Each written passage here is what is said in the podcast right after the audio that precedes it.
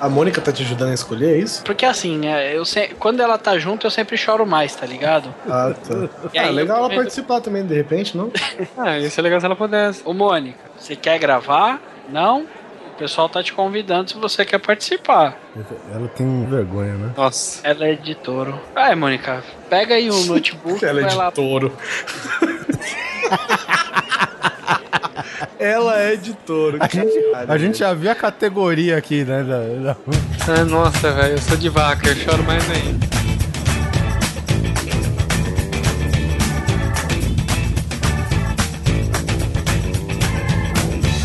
Grande Coisa. Um podcast que é bom, mas que também não é lá grande coisa.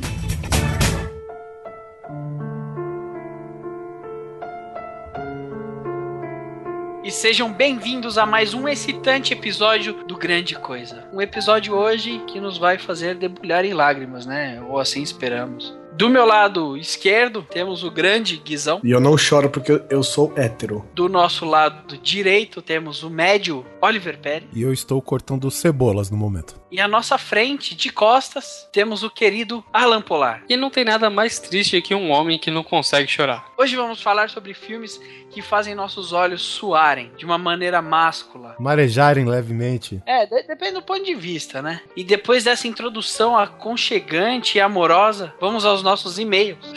Cara, o que, que é uma introdução aconchegante, velho? Ah, cara, É uma. É uma, ro- é uma rola com uma coberta, é isso? Se isso pra você é aconchegante.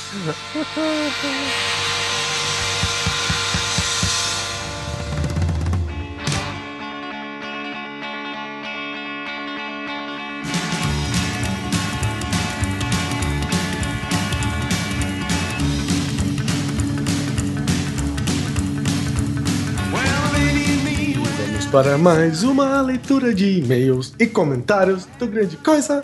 Oliver Pérez. Lá lá, ô, ô, ô, ô, Mike calor. O carnaval não chegou, a cantoria já foi, o calor não passa.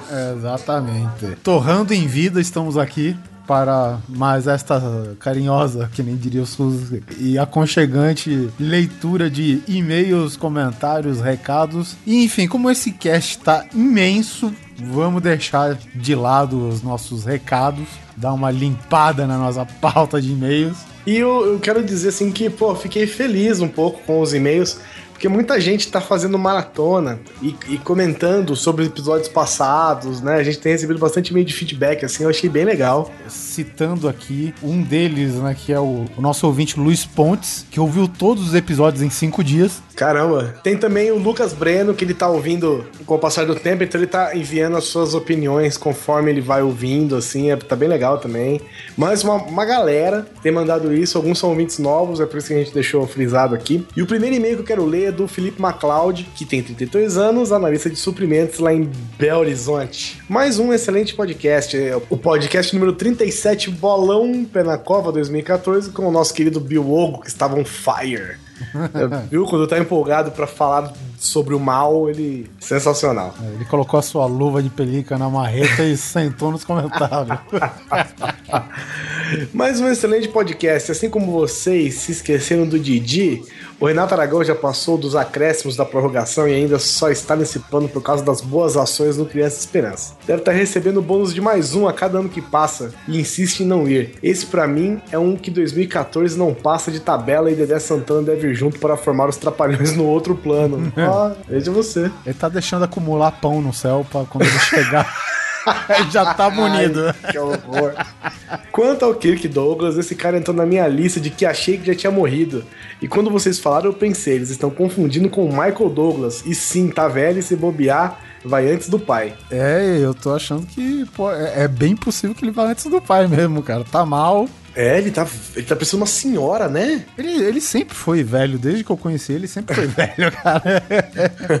Mas ele tá parecendo uma velha agora. Sim, é. Outros que desse ano não passam. Ari Fontoura, Marco Nanini, Lima Duarte, Tarcísio Meira e por tabela, Glória Menezes. Marco Nanini da Grande Família? Isso. Não,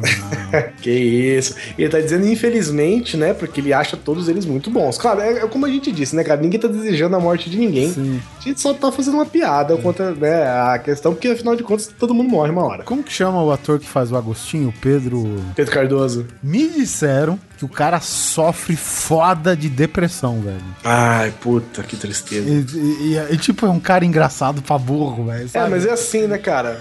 A gente acha que o cara é engraçado, É, né? então é pra você ver a ironia da vida, né, cara? Não, não sei, me falaram também, não tô falando com nenhuma, com nenhuma consultoria também, foda-se.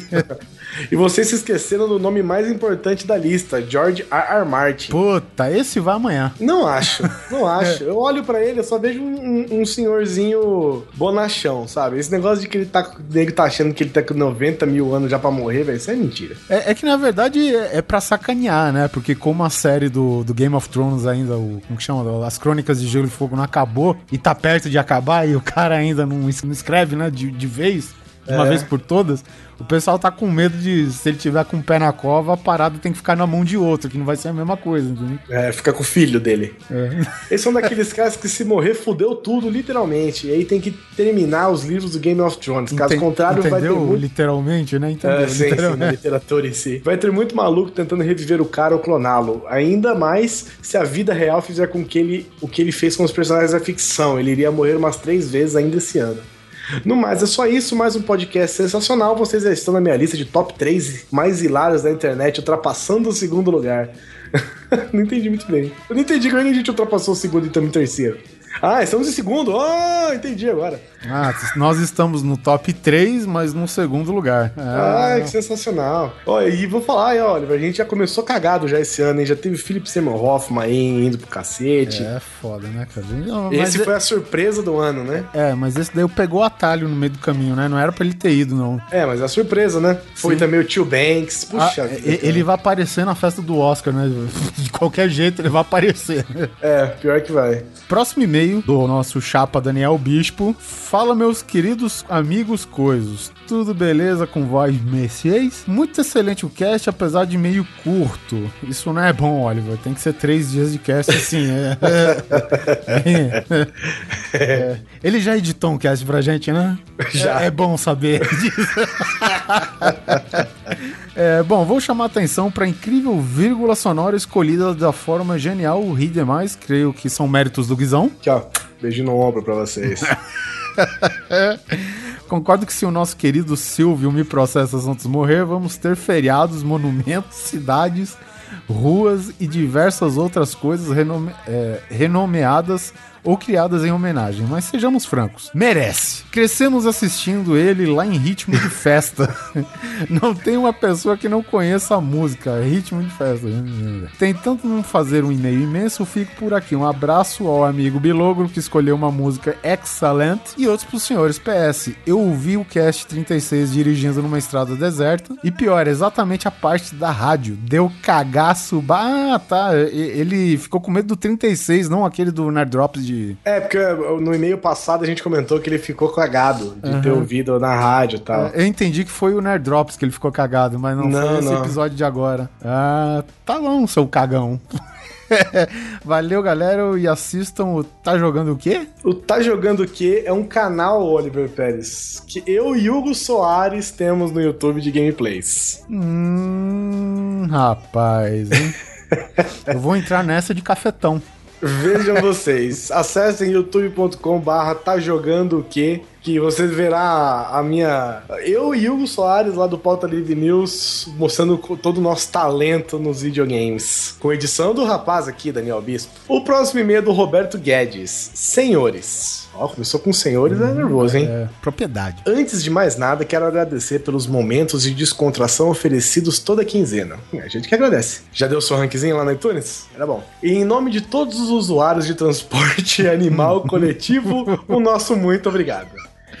E quem deveriam ser os próximos a bater as botas, comer capim pela raiz, esticar as canelas, pôr o terno de madeira, tirar a pestana do oito deitado, virar adubo, ou ser privado da eterna bem-aventurança dos que dizem por aí teriam que ser os mesmos a cogitarem essas coisas para os demais. Ou seja, nós. É, é, tá, tipo, Ah, é tipo gente que merece morrer. É por isso que eu estou dizendo que nós não, mere- não estamos desejando a morte de ninguém. Um cara que aposto fácil e dou all-in é o Neila Torraca. O mesmo estava mal nesses últimos dias e depois de uma recuperação tipo cavalo azarão no páreo que ganha por um focinho, no último instante volta e fez recentemente mais uma dessas minisséries globais. Mas já sabemos que essa melhora é só a calmaria antes da tempestade. Olha Sim, só, não sabemos, né? É. Jagger e Keith Richards já são a aposta que, como bem disseram, é alta. Quem ganhar leva só sozinho, pois os dois juntos. Esses dois juntos já enterram a morte, o tempo o infinito, e provavelmente vão enterrar o David Bowie no futuro próximo quando ele sangrar plutônio orgânico. Quer dizer, negado é ruim de morrer mesmo, né? é foda, velho. Ainda lembrando do pessoal que se foi nesses últimos dias, nesses últimos pares de anos, tá o James Avery, de Fresh Prince of Bel-Air, né? O, o James Avery é o tio Phil, né? É o, o Uncle Phil, isso mesmo. Que é o Tim Phil, né? O tio Phil, uma pena. E o ícone nacional Vando, que até hoje defendendo a tese que foi vítima de uma calcinha com cianureto. Até a próxima. E fui, Roberto, meu querido. Valeu, velho. Cara, sensacional seu e-mail, velho. Teoria da conspiração foda na, na morte do Wanda, hein, cara? Suspeito calça- pra cacete. Calcinha com cianureto preso na garganta, né? Pois é. Morcego com ose nada, mas a calcinha com o Wanda já fudeu.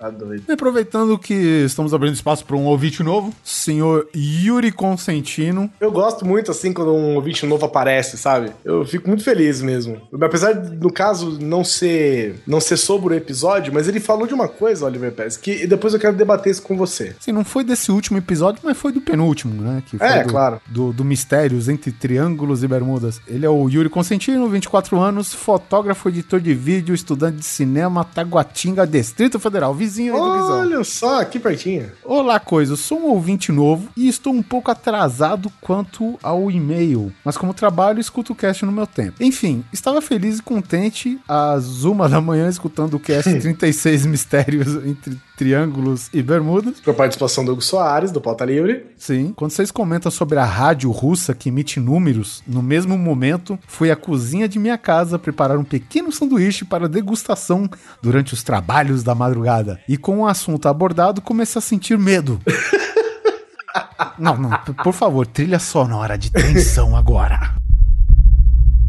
Eu queria saber por que, que você fez isso com os nossos ouvintes, cara. Cara, eu, eu entrei no site aqui www.satan.com.br Baixei umas músicas lá. Eu achei bem propício pra esse cast. Eu achei que ia, assim, foi um pouquinho demais pra um cast de mistério, né? Era pra terror, Cara, na verdade. né? Eu achei que as pessoas. Eu não, eu não sei, cara, porque eu não sei se é porque eu gravei, né? A gente gravou. Eu não fiquei com esse medo todo, mas, cara, todo Porra, mundo porra, cagado, velho. Ainda mais, como é que você faz isso com o Yuri, cara? O cara tá ouvindo de madruga, velho. É, se Deus quiser, esse cast eu vou fazer você chorar. Mas continuando aqui. Assumo que sou cagão assumido. E com isso, fui ficando tão tenso quanto a rádio e é o mistério dela. Que durante o preparo do sanduíche em minha cozinha escura e com as luzes apagadas, que comecei a olhar para os lados o tempo inteiro para ver se não tinha nada me observando. então, obrigado, seus filhas da puta por um cast que aflorou o meu lado medroso. PS, adoro o trabalho de vocês. Um beijo no gordo. Valeu, Yuri. Obrigado aí pelo seu e-mail. E desculpa qualquer coisa. Você tem que se desculpar com todo mundo, viu, olha? Não vem achando não que é só com o Yuri, porque muita gente ficou cagada com esse negócio, essa porra dessa rádio aí, viu? A minha primeira conferência, eu, pô, achei que ficou meio sinistro. Eu falei, não, mas não vou mudar, não, né? Mas, cara. Foi fácil. Agora um abraço rápido aqui pra galera do, da página do Grande Coisa, que acessou lá. Um abraço pro Anderson Mariano, que ele falou que faltou a gente falar do Roberto Carlos, porque ele falou que se ele morrer, a mãe dele morre junto. É, abraço pro Bairus, Bairus, não sei se é Bairus, enfim, desculpa, muito obrigado pelo comentário. E pelo. Ih, rapaz, segundo lugar fede, hein? Skazinski perdeu, Tadinho. perdeu o first. Ah, gente, tadinho desse Kaczynski. Tá sempre aí, pô. Um abraço também pro filho da puta do Coisa Linda de Jesus. que viado. Comentário, comentário relevante é aqui: Bieber for the road. Abraço pra nossa eterna musa do Grande Coisa, Fábio Kiss. Diz que a Lindsay Lohan é a Amy Winehouse da vez, né? Tranquilo. E um abraço também pro Marcos Melo Correia e pro nosso querido Luiz Butts, que fez aniversário recentemente. Parabéns pra você, Luiz. E chega de recados que esse cast é imenso. Lembrando que estamos agradecendo todo mundo que enviou seu recado, e-mail. Infelizmente não deu tempo de ler todos. Senão fica um cast muito gigante pro editor. Exatamente. Muito obrigado, gente. A gente fica muito feliz com a participação de vocês. E continuem, continuem mandando. A gente lê, a gente responde. Ou a gente assusta. e vamos ver se vocês choram desta vez. Abraço e vamos pro cast.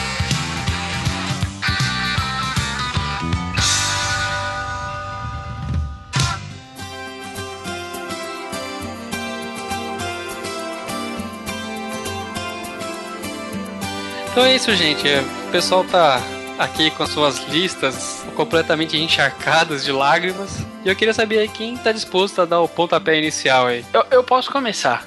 Começa quem tem mais, né? Começa quem tem mais. Nós fizemos uma escala aqui. de uma escala emocional, né? E colocamos os filmes que nos fizeram chorar. O Oliver tá em primeiro lugar com três filmes, eu tô com cinco filmes, o Polar com seis e o Susi com uns 45 filmes, mais ou menos. É, porque todo filme tem o seu ponto de tensão, né? Que mexe comigo. Eu só se choro até com o sorteio da Mega Sena, velho. eu choro porque eu não jogo e eu poderia ter ganho.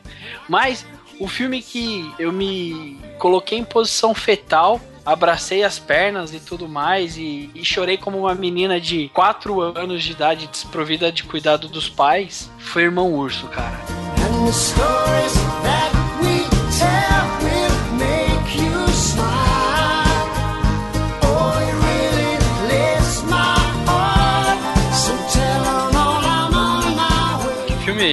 Cara, Irmão Urso, pra quem não sabe, é uma animação que se passa com os índios americanos, os nativos americanos e tal.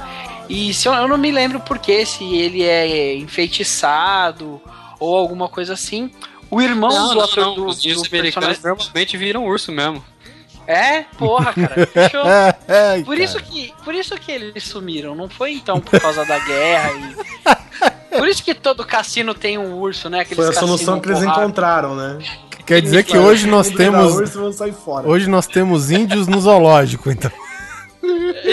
que mancada. Nós temos índio polar, índio de óculos, índio preto, índio.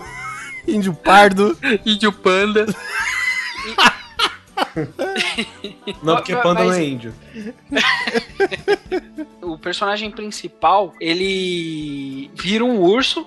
E mais no decorrer do filme, como uma puta história bonita, assim, sentimental pra caramba, o irmão do personagem principal, ele chega num ponto onde ele vai matar o filhote do urso. Puta, é uma história assim que dá uma volta surpreendente. Eu não vou dar spoiler do final, porque Não, pode o filme spoiler, é lançamento. Não, é Porque só. Lançamento tá no Irmão Urso ano 12, né? passado, é. pô. Cara, Eu- a, parada, a parada é um desenho 2D, cara, que hoje a gente pode falar que é bem velho, né? Eu não lembro muito bem do filme. O que eu lembro é isso: que o personagem principal vira urso, no final, o irmão dele que vai matar o urso, que ele tá cuidando.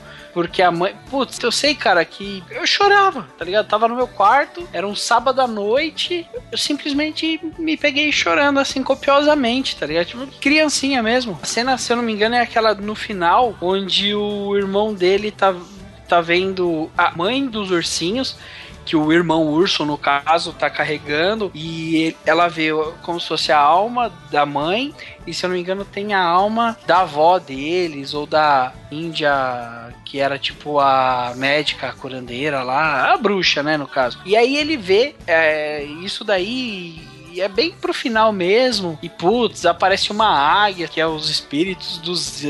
Emocionante, cara. Desde então, eu nunca mais. Não, Você sério, fala de um jeito como quem nunca assistiu esse filme na vida. Não, eu, eu já assisti, mas eu não lembro. Eu já assisti algumas vezes, mas faz muito tempo. E, e desde então que eu chorei como uma mulherzinha, eu parei de assistir, porque é foda, cara.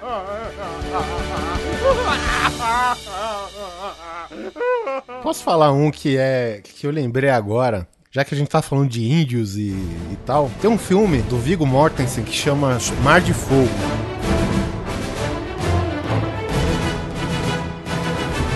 O Mar de Fogo, né, ele conta uma suposta história verdadeira, né, que afinal de contas é, é um filme baseado nos relatos de um cowboy do Frank Hopkins, né, que dizia que ele correu é, com um cavalo dele que era um, um Mustang, né, um Mustang na verdade é um cavalo comum lá do, dos Estados Unidos, né? É o nome de um cavalo, né? Não, o nome não, é, é, Ford.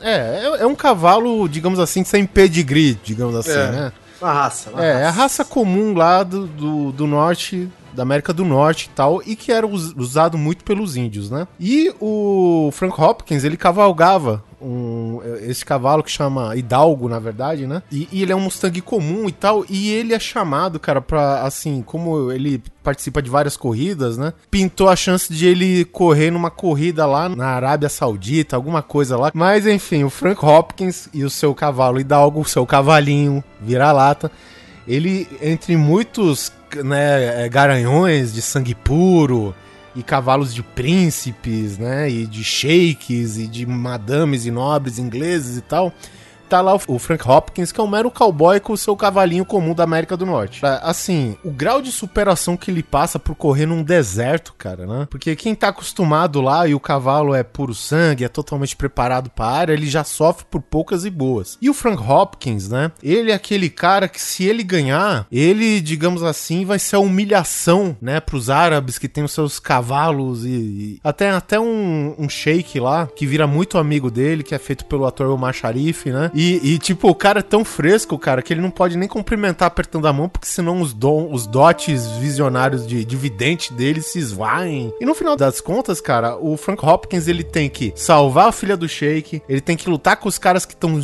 todos contra ele. O, assim, cada corredor ele tem uma espécie de, sabe, de CAD do golfe, que a cada etapa ele tá lá pra fazer os preparativos pra ele continuar a corrida e tal. E até esse filho da puta é, deram pra ele um assistente lá, cara, que é um cara totalmente chato que tá lá só pra não ir preso, um negócio assim, cara. E o cara sempre jogando ele pra baixo. Não, você viveu bastante, muita sorte é sua, né? Na próxima você vai morrer. Sobreviveu à tempestade de areia. Alá deve ter preparado um castigo mais severo para você. Não dá para esperar que um infiel como você entenda isso. Existem aqueles que nasceram para vencer e os que nasceram para perder. Alá é quem escolhe. E está escrito. Obrigado, parceiro.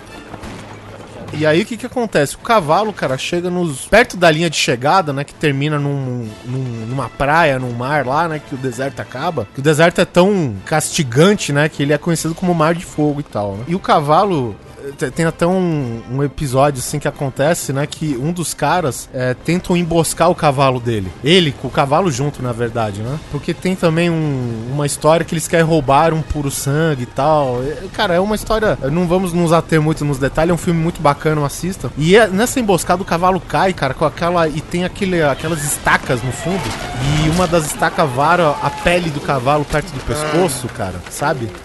E, meu, porra, o cara é um puta amigo do cavalo dele, né? E ele tem que rasgar a pele com um punhal e pra soltar, tipo, arrancar a, a estaca pela lateral da pele, não, tipo, puxando mais, né? E sei que no final das contas um outro corredor ajuda ele, né, cara? E até que ele, ele consegue pegar o cara que tá tentando emboscar ele. E tipo, o cara ele tá numa dessas armadilhas, né? E aí o Frank Hopkins ele joga uma corda e o cara fala, pô, o cara vai me ajudar, mesmo eu querendo foder ele, né? E ele fala assim pro cara: ninguém mexe com o meu cavalo.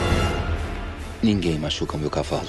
E ele, cara, ele só enrosca a corda num- numa varetinha qualquer, velho, e joga o cara pro fundo e o cara mal respetado, né, velho? E esse e aí ele vai junto com o cavalo, cara, que ele carrega tanto peso, né, não sei o que, ele vai jogando sela, vai jogando cantil, e ele vai no lombo seco do cavalo até que o cavalo desmaia, cara, sabe? E esse Frank Hopkins, ele se dizia ser um meio filho de índio, meio filho de, en- enfim, do homem branco e tal, né, cara? Aquela putaria de sempre, né? É, e ele começa a fazer um canto xamã, cara, no meio do deserto, assim, e tipo, como se fosse uma. Aí entra no, no filme, né, aquela intenção de você é, interpreta- interpretar se realmente são os espíritos que vão ajudar ele ou se é simplesmente uma miragem, porque ele tá no meio do deserto, né? E ele fica naquele.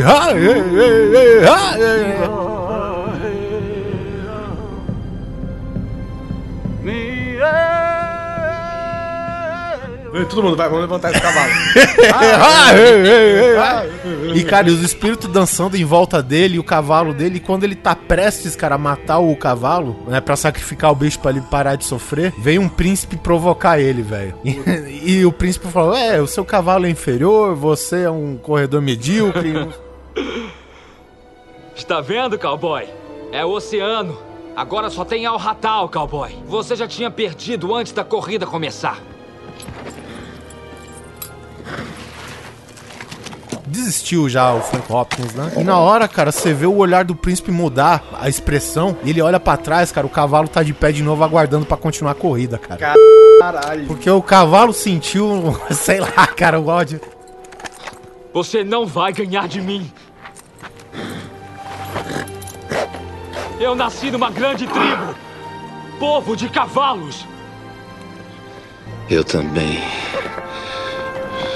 E aí, velho, aí os dois começam naquele pau a pau. E tipo, a corrida, é, o, o final do filme, né? São três cavalos que vai e tem, tipo, super garanhão árabe, né, cara? Que é o preferido de todo mundo, que é o que o dono é aquele cara vidente. E o cavalinho, o mustanguinho lá do, do Frank Hopkins começa a correr, correr, cara. Tipo, ele vai pro tudo ou nada. Sabe? Se morrer, morreu no final, foda-se. Tipo, ele passa aí, obviamente, o, o diretor fantástico nessa cena, aquela chegada em linha reta, todo mundo castigado pelo sol, o, o cavalo do Frank Hopkins, cara, sangrando pelos nariz, cara. E ele passa todo mundo no final e termina com ele na praia, se refrigerando, sabe? Com o cavalo. Com o cavalo. Ah, Com, com o cavalo, junto com o cavalo. E aquele cara, aquele assistente dele que sempre ficou gorando a corrida, foi lá, cara, e fez uma bandeirinha im- improvisada com o povo índio, né? Que representa o lado da mãe dele, e fez ele comemorar lá e tal. No final das contas, ele. O Shake, né? Que acaba virando um amigo dele, no- na corrida era também adversário. Ele tinha feito uma aposta, né? Se, se eu ganhar a corrida, você me dá um, o seu revólver Colt, não sei o que, 45 que ele tinha, contra o Frank Hopkins, mesmo ganhando a corrida, entrega o, o, o revólver pra ele, o Colt, que ele queria até um colecionador, né, de armas e tal. E o cara falou, pô, mas eu perdi a corrida. Mas você ganhou um amigo, o cara fala. Já sabe? Eu perdi a corrida, Frank Hopkins. Mas ganhou um amigo. É um presente. E o seu poder de prever o futuro. Se eu tivesse o poder de prever o futuro, talvez tivesse apostado num cavalo malhado. Que Allah te abençoe. Igualmente, irmão.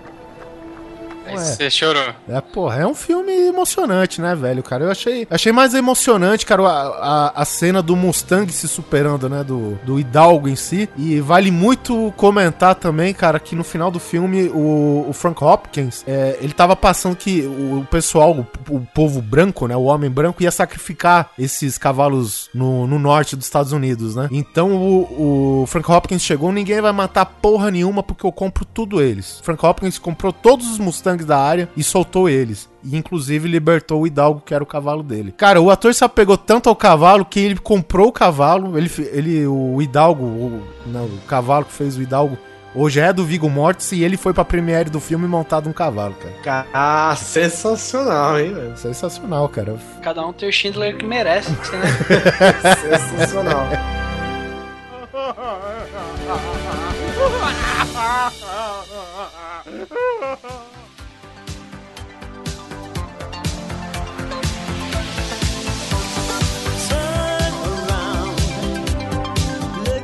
Eu Quero que quero continuar no, na linha cavalos aqui, quero falar do meu, e o meu tenho certeza que quem viu chorou, que é a morte do Artax, cavalo do Atreio, no pântano da História Sem Fim, cara. Caralho, Artaxas, eu não lembrava o nome desse cavalo. É, Artax, cavalo branco, lindaço, né, que o Atreio tinha. E... O Polar achava que o nome dele era Lágrimas, né, Polar? Eu só lembro de Lágrimas. Cara, eu lembro que eu chorei copiosamente nessa cena. Porque a cena. É, é é o tipo de cena que você grita junto, né, cara? Que você torce junto. O, eles estão passando por um pântano e o pântano vai engolindo você conforme você vai andando. E você não pode sentir medo. Que é o, justamente é isso, né? A magia do pântano é essa. Quanto mais medo você sentir, mais o, o, o pântano se alimenta e te engole até te matar. Ele tá andando com o Artax, o Atreio, e o, e o cavalo empaca uma hora e começa a afundar um pouco. E o cavalo não tem esse raciocínio, né, cara? O cavalo vai ficando cada vez com mais medo de, de morrer de morrer sufocado, né? Engolido pela lama do, do, Do pântano. do pântano, engolido pela lama, pela lama do pântano, e o, e o Atreio, cara, puxando ele, falando: Não, não sinta medo, Artax, não, vem, vem, vem. O cavalo desesperado, ele tentando puxar o cavalo cada vez mais, cara, e o cavalo afundando, afundando até a hora que ele morre. Artax, você está afundando! Vamos, reaja! Você precisa agora! Vamos, Artax! Lute contra a tristeza!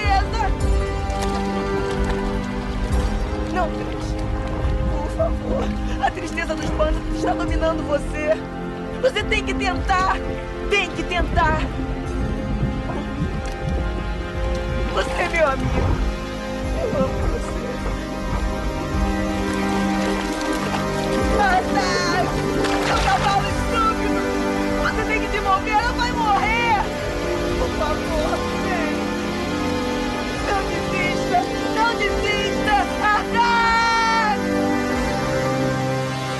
Você fica junto, sabe? Não, vai, Artax, vai, vai, não, pensamentos felizes, tenha pensamentos felizes. E o que mais me mata nesse filme é que depois eu assisti o episódio do Chaves, que tinha o cara que ficava, eu tô fundando, eu tô fundando. Toda vez eu penso nisso nessa imagem, cara. E aí, em vez de você ficar triste, você dá risada.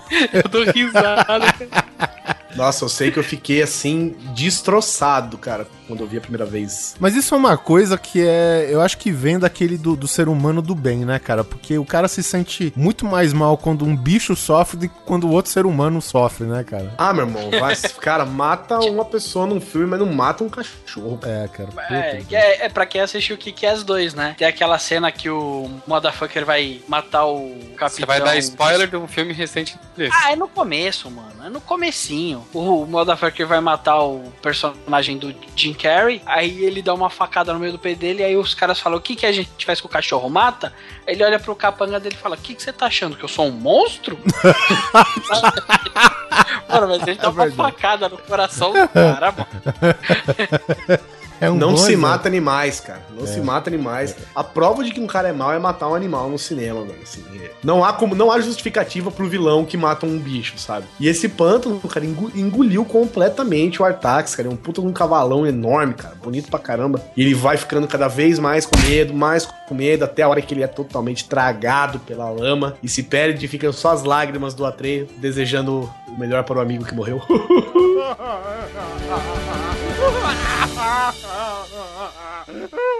Eu vou te falar que cavalos é um bicho que foi feito pra fazer filme triste. Porque eu tô lembrando aqui também agora do cavalo de guerra. Sim, puta, cara. E Cara, do cavalo de fogo, né? Sabe, o cavalo de fogo era bêbado. É, mas daí a dublagem da, da, da trilha já era triste.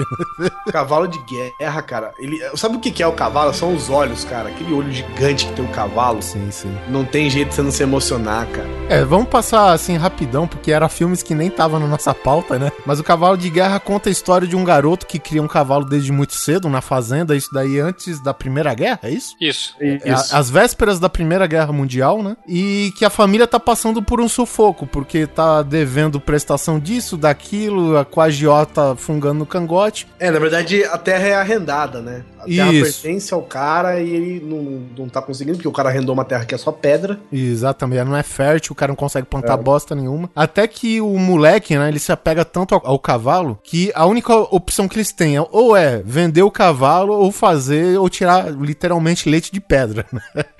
E o que acontece é justamente que a chuva cai, né? No dia que ele tá tentando arar a terra, né? O solo fica mais fofo, né? E ele consegue e tal. E, porra, é uma vida de herói do caramba e todo mundo Puta, puta história de herói, velho. é, muito cara, o, o tipo, a- a- o vilarejo todo fica em volta gritando, torcendo pro cavalo e pro, pro moleque, né? E não sei o Na quê. chuva, né, cara? É. Mas chega assim, uma chuva. durante no decorrer do filme, né, eles não conseguem mais segurar o cavalo, eles têm que vender realmente. E o cavalo é vendido pro exército, acho que britânico, se eu não me engano, que até quem Isso. compra é o, a- o personagem do Loki. ator lá do, do Loki, exatamente, que é o Tom Hiddleston, um ator do caralho. velho, tem que falar. O filme, resumindo, ele conta a história de como que o cavalo, que vai passando de mãos em mãos, né, é, durante o filme todo, como ele vai, tipo, inspirando o bem nas pessoas, né, velho? Até que culmina que o cavalo, ele fugiu do poder é, alemão que usava os bichos pra puxar máquinas pesadíssimas com canhões e não sei o que até a morte. E ele conseguindo fugir, cara, tem uma cena que o Spielberg é foda, cara, que ele faz o, o cavalo correr pelas trincheiras, né? É, nos arames farpados. Isso, pô, tá certo que tem algumas. Né? É, desesperado e todas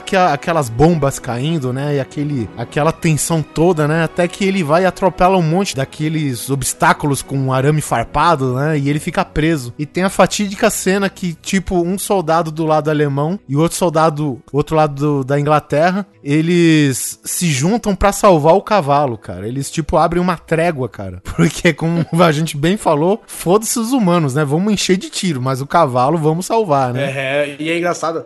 A cena que me faz chorar nessa hora, que eu fiquei assim, né, com os olhos marejados, é que os caras estão no meio da trincheira tentando salvar o cavalo e ninguém tem um alicate, né? Aí o cara, aí os caras gritam: alguém tem um alicate, mas voa tipo uns 600 alicates na- na- no, no céu.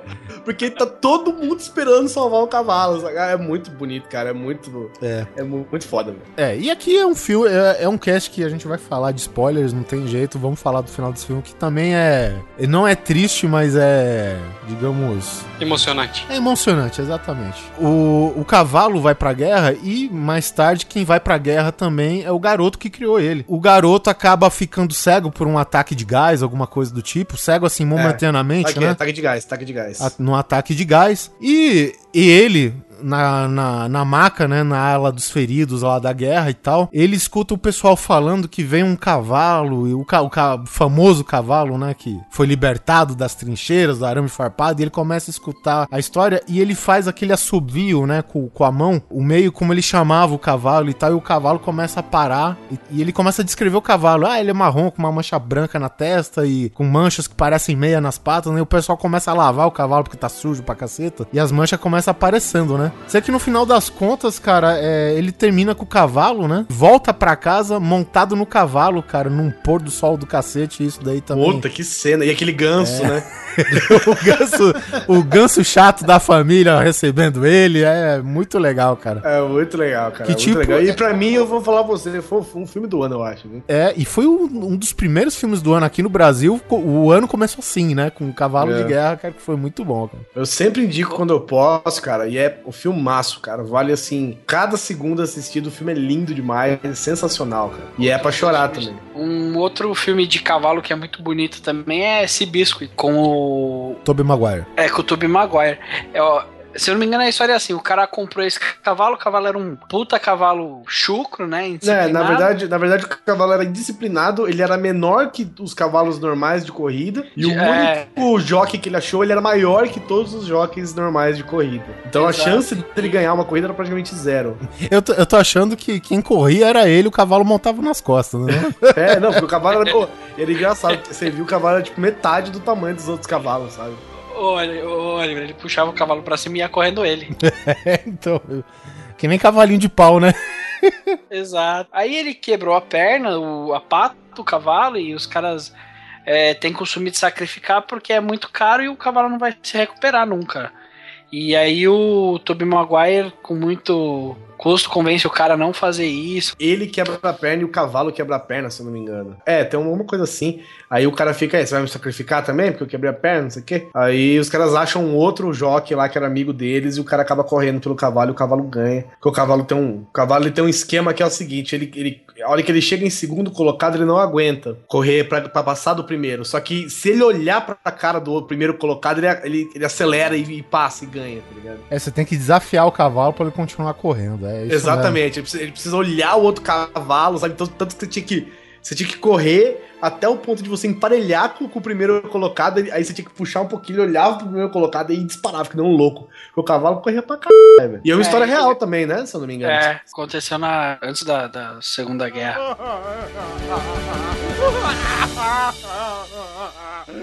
Vamos continuar aqui na tristeza de animais ou não? Porque eu tenho mais dois aqui na, Na, minha. na verdade, a gente pode sair da tristeza de cavalos, né? É, pô, vamos chorar com cachorro. É, não, cachorro é um que dá pra chorar também, né? Primeira cena de cachorro, cara, que eu quero pôr aqui, que eu, que eu fiquei, não chorei, mas dá aquela tristeza, aquela agonia, aquela, aquela saudade, cara, que é do Eu Sou a Lenda, que o cara faz de tudo por causa do cachorrinho, né? É o único companheiro do cara, que os dois dormem abraçados na banheira de noite. Então, de- logo no começo do filme, você já entende que eles são amigos forever, né? E então, cara, uma hora o bicho morde ele, cara, e o cara tem que estrangular o cachorro até a morte, porque ele tá se transformando num daqueles vampiros, cara. Sim, é, e o cachorro, o cachorro na verdade, isso, eu, eu não gosto muito do filme, mas é tipo o, o Will Smith, cara, ele ele passa por uma situação no, no Eu Sou a Lenda que ele fica pendurado inconsciente. né? Isso. Que ele se acidenta. Pensei que você ia falar que a situação que ele passa é da moça que não conhece Bob Marley. Essa é outra, né? que por sinal é brasileira, né? Mas tudo bem. É. Alice Braga. Então ele passa por uma situação tal que ele fica inconsciente, cara, e ele tem que correr pro esconderijo dele antes que a noite chegue, porque tem aqueles aquele misto de zumbi com vampiros, né? E o cachorro, cara, fica lá pra defender ele, né, cara? Até fica latindo pra ele, não sei o quê. Sei que o cachorro entra na briga com os cães zumbis e vampiros, sei lá. E, e, cara, e tudo bem, eles conseguem fugir e tal, cara. E a tristeza maior é essa parte que o Guizão fala que o cachorro ele começa a se transformar, né, cara? E tu tá vendo a agonia do Will Smith que é sacrificar o cão mesmo naquele estado, né? Que é o cão. É, e a hora que ele, ele abraça o cachorro e ele. E a primeira coisa que acontece é que começam a cair os pelos, né? Sim, sim, sai na mão dele. Então ele né? fica. É, ele fica segurando o cachorro, de repente ele puxa assim, cara, e o cachorro tá com os pelos saindo, velho. Nossa, cara. Aí o cachorro fica tentando morder ele. Aí fica aquele close só na cara dele, assim, cara, e a boca do cachorro tentando morder ele por baixo. E ele apertando, cara, e tremendo, e tremendo. E. Puta, cara, até, até o cachorro morrer estrangulado, velho. Jesus, cara, que tristeza. E, e essa cara do Smith de tipo, tô segurando o choro porque eu vou morrer se eu chorar é muito foda, cara. Eu, eu vou te falar que fiquei triste pra caramba essa cena, né? Eu, eu curti pra caramba o filme e eu achei essa cena realmente muito forte, assim, porque, porra, não tem necessidade de matar animal. É, A cara do Smith, assim, sabe? Parecia. O cara é um puta do ator, né, velho? Sem palavras. E o cachorro também atuou. Principalmente na parte que ele foi estrangulado. Nem o cachorro sofreu durante as filmagens. Outro cachorro. eu sei que alguém aqui colocou Marley e eu na lista. Sabe? É triste pra caramba, eu sei, mas, cara, eu acho que nenhum se compara a Sempre ao Seu Lado. Sempre, Ah. Cara, é um filme. Assim, ó, eu não assisti na primeira vez. Quem assistiu primeiro foi a Carol. Eu chorava só dela me contar o que ela tava assistindo. Eu lembro que eu tava, eu tava alguma coisa, eu acho que eu tava. Cara, eu tava fazendo alguma coisa, acho que eu tava editando até o Nerd Drops ainda. Tava fazendo uma edição e volta Nossa, e que meia eu ia. saudade, vou chorar. Eu ia, eu ia pra onde ela tava, né? Bater, né? Dar um oi e tal, moço, falar que eu tava lá. E ela tava assistindo esse filme. E ela, cara, chorava de gemer, cara. Assim. A- aquela que faz assim. É, Daque- daquelas puxadinhas pro alto que é ruim de segurar, É, velho. essa, essa mesmo, aquela que o queixo treme, sabe? O beicinho Aí- de baixo, né?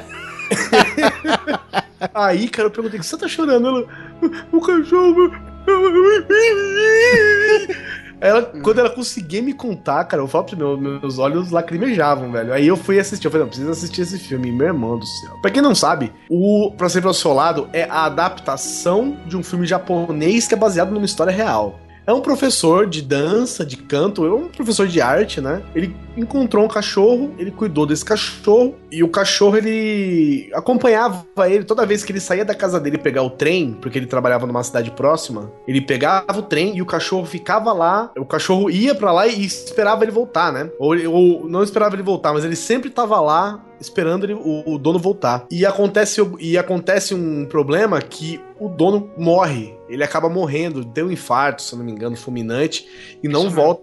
E não volta mais. Depois desse dia, o cachorro ficou o tempo inteiro na frente Estação da de estação de trem esperando o cara voltar e o cachorro morreu ali esperando o cara voltar. Tanto que naquele lugar, que ele ficava na frente da porta, né? Naquele lugar tem a estátua do cachorro até hoje lá no Japão, na trem. frente é, uma Kita. Na frente do metrô, da, da, da estação de trem, tem a estátua do cachorro, porque é uma história real e o cachorro ficou lá até morrer. E a cena que me faz chorar não é só isso, cara. Só do, do trajeto do cachorro ir voltar, né? Todo dia aí esperando. E as pessoas solidarizando com o cachorro, né? Todo mundo cuidando dele e fazendo, vamos voltar para casa, não sei o que. O cachorro nunca voltava, esperando o cara voltar, cara. A hora que o cachorro, ele tá deitado na neve, esperando na frente da porta, aí abre a porta e sai o Richard Gere, né? No caso do filme. Uhum. Sai o Richard Gere, cara. Eu, puta que me pariu, velho. Sai, olha, só de lembrar já me arrepio todo. Mas tipo, como se Me fosse junto, o, né? o, céu, o céu do cachorro, é isso? O cachorro morreu, entendeu? Aham. Então encontrou o Richard Gere na pós-vida, finalmente, sacou? Ah, essa porra, Malandro do cara. céu. Olha aqui, velho. Tô chorando só de lembrar. É. Deixa eu cortar uma cebola aqui, deixa eu cortar uma cebola aqui. E, o- e o louco, porque assim, não tem, não, não tem essa coisa tão for dummies, assim, sabe? Uhum. Ele, eu só sei que ele. Ele chama Hashi, né? Eu lembro que ele, que ele tá deitado, aí só aparece assim, tipo, a porta abre, o cachorro dormindo, assim, velho, deitado na neve, coberto de neve, você escuta, Hashi, Sei o que, ele abre, cara, é o Richard Gere, aí vai afastando, ele vai, né, corre pro Richard Gere, aí vai afastando a câmera e ele fica, ah, menino, pô, menino, não sei o que, fala, olha, cara, puta que pariu, velho, que filme sensacional, cara, sensacional, e, de pensar que é uma história, e no final, né, nos créditos do filme vai mostrando fotos reais do cachorro do velório do cachorro, né, e as paradas e tem a estátua do cachorro lá, cara. Puta, olha aqui, velho. Caralho, velho. Muito bonito, cara. Se alguém teve um cachorro na vida, É, se alguém é triste, se alguém perdeu um cachorro na vida, principalmente meu irmão do céu, cara, é, é assim, não tem como você não chorar, velho. É, o- é lindo demais, de triste e de bonito ao mesmo tempo, cara. É porque, eu, assim, eu tenho um cachorro meu que eu tenho a teoria que a morte desistiu dele, velho.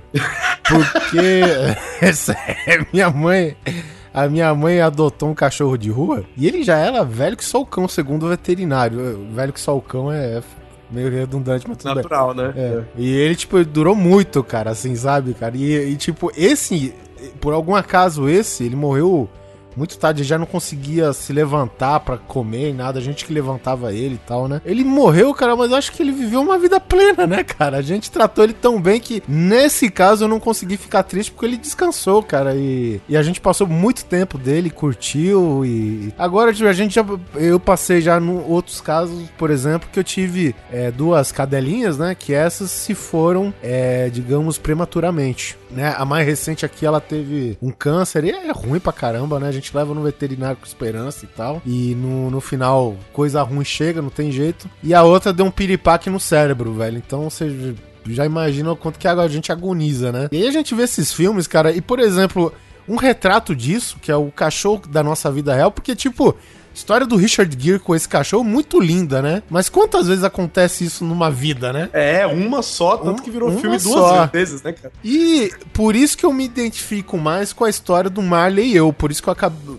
É justamente por isso que eu acabei de falar, né? Porque o Marley e eu, cara, é aquele cachorro que o cara curtiu pra caceta. Que às vezes ele fala que o, o cara, pô, o cachorro foi o responsável por ele ter uma coluna no jornal, cara. Sabe? Por fazer um. é, Os seus comentários aí, digamos, so- sobre as peripécias do, do seu. Como que chama a raça? Do. Labrador. Labrador, sei lá, que são uns, ca- uns cães que são encapetados mesmo desde de filhote e tal. E que, tipo, quando o cachorro fica velho e vai embora, né, cara? A agonia desse filme do Marley é justamente por causa do Woody Wilson, cara. Ele faz o papel da gente, que é aquele que a gente cuidou do cachorro, por mais que o cachorro aprontasse, a gente cuidava do, do cachorro até o fim, né, cara? Chega aquela último momento que a gente sabe que pro cachorro ir embora em paz, a gente tem que sacrificar ele antes da hora. E essa história me pegou, cara, porque é justamente. É o que eu falei, a história do Richard Gere é bonita, né, cara? Mas é um negócio que é tão raro acontecer, sendo que a história do Marley e eu é uma história que provavelmente aconteceu com todo mundo que tem os bichos, né, cara? Que tem o seu animal de estimação em casa.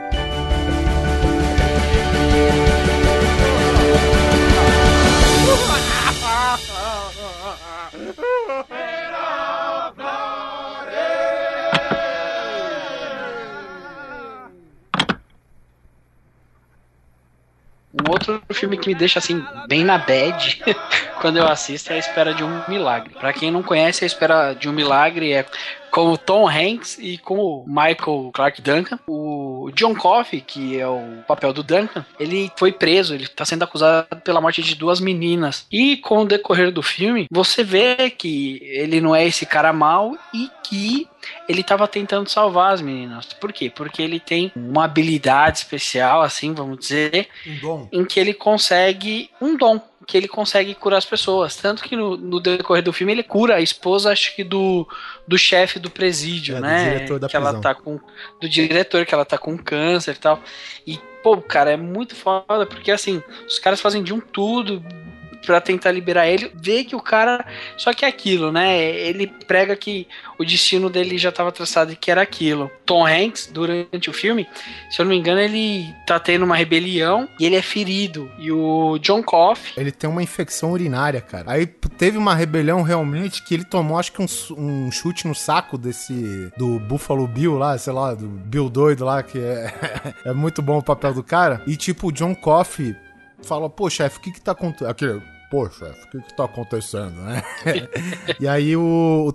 O, o Tom Hanks falou, ele fala, pô, chega mais perto aí, que eu preciso falar uma coisa pra vocês. O Tom Hanks é sabiado, né? Vai chegando de pertinho, até que o negão, cara, pega o Tom Hanks. Puxa ele pelo saco.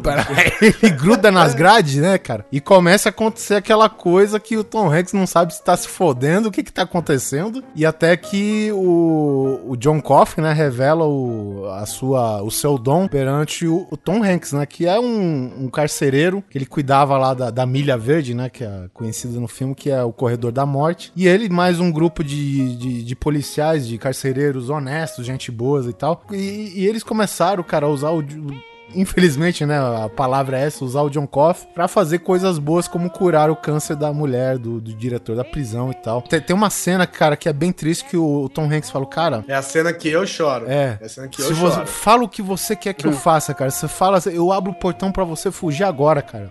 Sabe? Tipo, eu sofro as consequências por você, cara. E. Não estrague esta cena.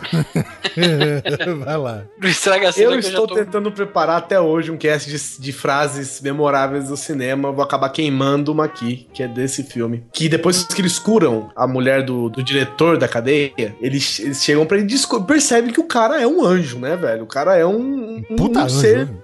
É, um ser, meu, a gente nunca viu um anjo, então não sabe dizer como é que ele é. Eu imaginaria que todos são iguais a ele. Mas o cara é um anjo e que eles vão cometer o maior pecado da história matando esse cara, que obviamente é inocente. Então o Tom Hanks senta do lado dele e fala assim pra ele: John, o que, que você quer que eu faça? Você quer que eu abra a porta? Você quer fugir agora? Se você, você quer que eu deixe a porta aberta pra você poder ir embora? Aí o, o John Coffey fala assim: Por que você faria isso, chefe? Né, Aquele jeitão. Aí ele fala: Porque quando eu morrer, eu não quero ter que me encontrar com Deus e a hora que ele me perguntar por que que eu matei o verda um dos verdadeiros milagres que ele já fez, eu não quero ter que responder que eu tava só fazendo meu trabalho. John, me diz o que quer que eu faça. Você quer que eu te tire daqui? Que eu te deixe fugir? Pra ver até onde você pode chegar? Por que faria uma coisa tão idiota assim? No dia do meu julgamento, quando eu estiver na frente de Deus, ele me perguntar por quê, por que eu matei um de seus verdadeiros milagres, o que é que eu vou dizer? Que era meu dever. É o meu dever. Diga a Deus, o Pai, que foi uma gentileza que fez. Eu sei que sofre e se preocupa. Eu sinto isso no Senhor. Mas deve parar com isso agora. Eu quero que pare com isso. Quero.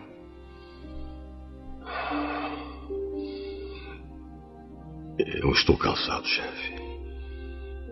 Cansado de estar na estrada sozinho como um pardal na chuva. Estou cansado de nunca ter um amigo para me dizer para onde a gente vai, de onde a gente vem ou por quê. E estou cansado das pessoas serem mais umas para as outras.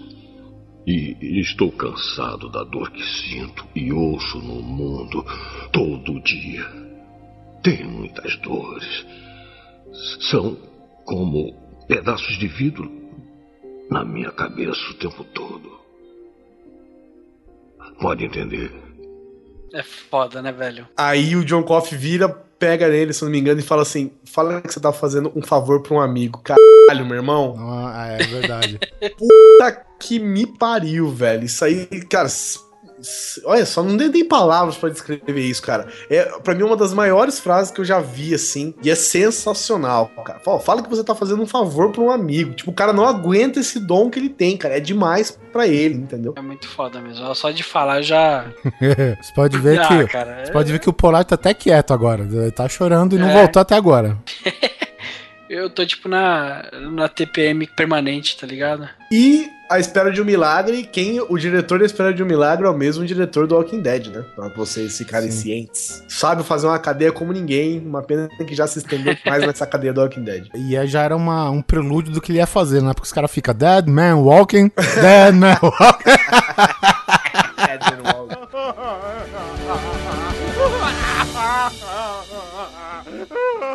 Tem também outro filme que, que foge um pouquinho dessa linha verídica, né? Que é O Amor Além da Vida, com o Robbie Williams. Todos os filmes de um certo momento do Robin Williams são feitos pra chorar, né?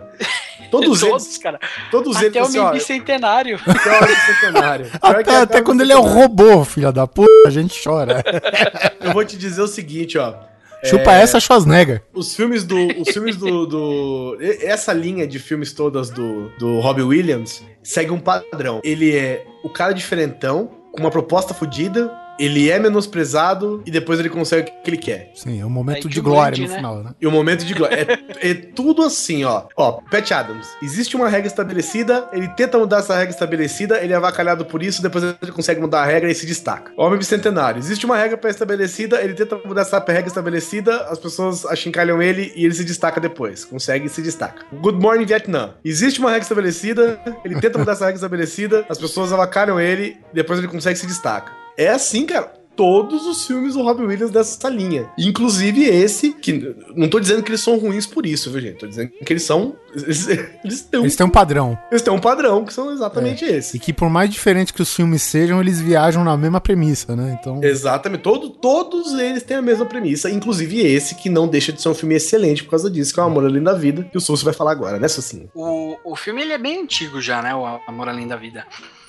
Eles são puta aquela famíliazinha pá, feliz, não sei o que e tal. E a esposa e os filhos morrem em um acidente de carro. Os filhos vão primeiro e a esposa fica deprê, né? é, e ela se suicida. Ela se suicida. É. E aí que entra aquela velha questão se o suicídio a pessoa vai pro céu ou não vai. É, ele tem uma pegada, Exato. é uma pegada católica, assim, um é, pouco, né? sim. cristã. E espírita também. espírito, cató- É, É, exato. espírita também. Mas cristã, né, no E de- caso, né? E o filme ele também tem aquela proposta, porque é o seguinte, a mulher era uma pintora, né? Renomada e tal. Então, ou seja, a versão do paraíso pro, né, pro, pro personagem aí do, do Robbie Williams era tipo como se o paraíso, com todas aquelas árvores, lagos, uma paisagem muito bonita, fosse feita com tinta óleo, entendeu? Então o filme ele tem uma pegada visual também muito interessante, que, cara, que cada um enxerga o paraíso ou o inferno, né? a- a- Assim, da sua forma. O né? inferno não, o inferno não, o inferno não. Então, mas o inferno tem um quê de artístico também, só que mais Não, dark. tem- é, tem um quê de artista, mas o inferno é, é igual pra todo mundo. Eu acho que o inferno eles quiseram puxar um pouco da temática, mas o inferno é padrãozão, é default. E o inferno, brother, ninguém escapa. É, porque ele E aí acaba de- morrendo, né? Ele acaba morrendo também. Se não me engano, é, É. outro acidente de carro, não me lembro o que acontece. Que ele, É outro ele- acidente de carro. Isso. E ele vai pro paraíso, né? Um acidente aconteceu, ele foi uma- é uma pessoa boa e morre. E ele descobre depois que o paraíso é individual, praticamente. E cada um tem o seu próprio paraíso, que é a definição do que você acha perfeito, já que o paraíso é a perfeição, é o- tudo que tem de bom pra você, né? Na visão cristã. E o, e o dele é feito de tinta, como se fosse uma grande pintura. Pra ele, acho que é- seria relacionado o paraíso pra ele era a esposa dele, no caso, Sim, né? a família. Já que sim, lembra. né? Exato, isso. Bom, no final ele tem que resgatar a esposa dele que se suicidou e tal. É, Porque, na verdade, além, além do suicídio, ela, ela ela, ela leva aquela carga emocional ruim pra ela. Então ela tá lá no limbo, sofrendo. Que o limbo é retratado como as raízes de uma árvore, né? Que ela tá enraizada na, no lodo, vamos dizer assim. Ele tá lá naquele paraíso e é tudo perfeito, mas ele ainda se sente só sem a esposa dele, né? Então ele fala: Eu quero saber da minha esposa, onde ela tá. Aí o companheiro que ele encontrou lá acaba falando que ela se suicidou, então ela não tem lugar no céu. Ela tá no purgatório, que fica, sei lá, é a antessala do inferno, sacou? Não é exatamente o inferno em si. E ele fala, então eu vou até lá. Aí nego começa, meu, você tá maluco, você é louco da cabeça, você vai pro inferno, você nunca mais você volta, se você for pra lá. Ele fala, não quero saber, eu vou pra lá pegar ela. E, no, e a hora que ele chega nos portões do inferno, né? O Cuba Goodwin Jr., que tá acompanhando ele, ele fala assim: não vá pra lá. Aí é alguma coisa assim, ele fala: eu sei, eu vou lá, meu filho. Aí ele fala: como é que você sabe que eu sou seu filho? Ele fala: porque eu lembro que o meu filho disse que iria até o inferno comigo. É muito foda. Olha, fica tudo arrepiado. É, aí ele fala, é, pai, não sei o que, tá, e beleza. Aí sai fora e ele vai atrás dela. Só que lá é um clima, tem toda aquela carga emocional pesadíssima, né, de tristeza e de lamúria. E de, né, o cara já entra com aquele tipo, ah, ah, não sei o que, e ele vai andando e as pessoas estão enterradas no chão até a cabeça, e ele vai pisando na cabeça das pessoas. Essa é uma parte engraçada, porque eu fiquei imaginando, ô, com licença, ô, desculpa, desculpa, com licença. É, é mais ou menos isso, tanto que tem uma hora que ele pisa na cabeça de um senhor, se eu não me engano. Eu posso até estar confundindo, mas acho que tem. Ele pisa na cabeça de um senhor e o senhor fala: Ai, filho, você veio aqui e tal. Ele fala: Não, senhor, não sou seu filho. Ele, ah, pô, tá, tudo bem, ele nunca vem aqui mesmo e fica, né? Ah, não sei o que e tal. E ele não sei como ele acaba encontrando a mulher dele lá. É porque acho que era uma versão dark da casa deles, né? Então, assim. ah, é verdade. Era é. a imagem que a mulher inconscientemente criou e que ela tava presa nesse marasmo que ela criou, né, cara? Isso, nessa tristeza, todo esse sofrimento, né? E ele fica com ela. Só que o que acontece? Com o tempo, toda essa, essa, essa carga emocional pesada, essa tristeza, vai entrando na pessoa porque não tem condição da pessoa se manter firme numa situação dessa. E ele acaba se esquecendo também o que, que ele foi fazer lá. Ele acaba se esquecendo quem que é a mulher dele, ele acaba se esquecendo da vida e ele acaba ficando lá para sempre. E aí ela vai recordando, tá ligado? Só que quando ela recorda, ele, ele esqueceu. Esquece. É verdade. E aí ela fica desesperada, não, pelo amor de Deus, pelo amor de Deus. E aí tem aquela cena dele se afogando.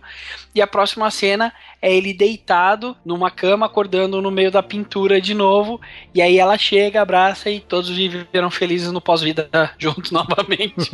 e é um final digno pra caramba, cara. É muito bom. Não, ele se esquecendo e afundando de novo, né? Porque ele tá entrando nesse clima, né? Nessa tristeza. Ele vai afundando de novo, cara, é muito bonito, cara. E é, assim, e é triste demais, né? Porque você vê o desespero dele tentando é, convencer a mulher dele de que foi um acidente, que não teve culpa, que foi, É. foi, sabe, foi tudo sem querer, e ela, meu, contra-argumentando, sabe? Tipo, ah, eu sempre, eu- quando eu engravidei, eu pensei em matar essas crianças. Isso aqui, então ela com toda essa culpa nela, né? E ela começa a converter ele e ele converter ela. Puta, é muito bonito também, cara. Muito bonito. E também segue, como eu disse, segue o padrão, né? Robbie Williams de cinema. É aquela né, interpretação como essa só em Jumanji. só em Jumanji, Pat Adams, ou, né?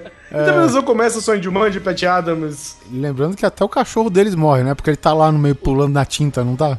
Da babá lá, como que era? Que ele é uma. Ah, é, uma babá quase perfeita, todos eles. E essa história era baseada no, no cristianismo, no espírito e tal, mas ele também tem muito do Dante Alighieri, que é o cara que escreveu várias obras e a mais famosa dela é a, é a Divina Comédia, que é lindo, é um livraço, quem puder ler. É um Ou jogar o jogo, né? Ah, é, tá. O jogo é muito bom. O jogo é bom. A Divina Comédia pra mim veio dali. É a da- adaptação do jogo. Fizeram um É. livro. É, e o jogo veio em 2010, o livro foi escrito em 600 a.C., foi adaptado do jogo. E é bonito demais, tanto né, o, o livro do Dantes Inferno, quanto o, o filme Amor Além da Vida. Os dois são lindos de se ver e, e é de chorar, assim, copiosamente.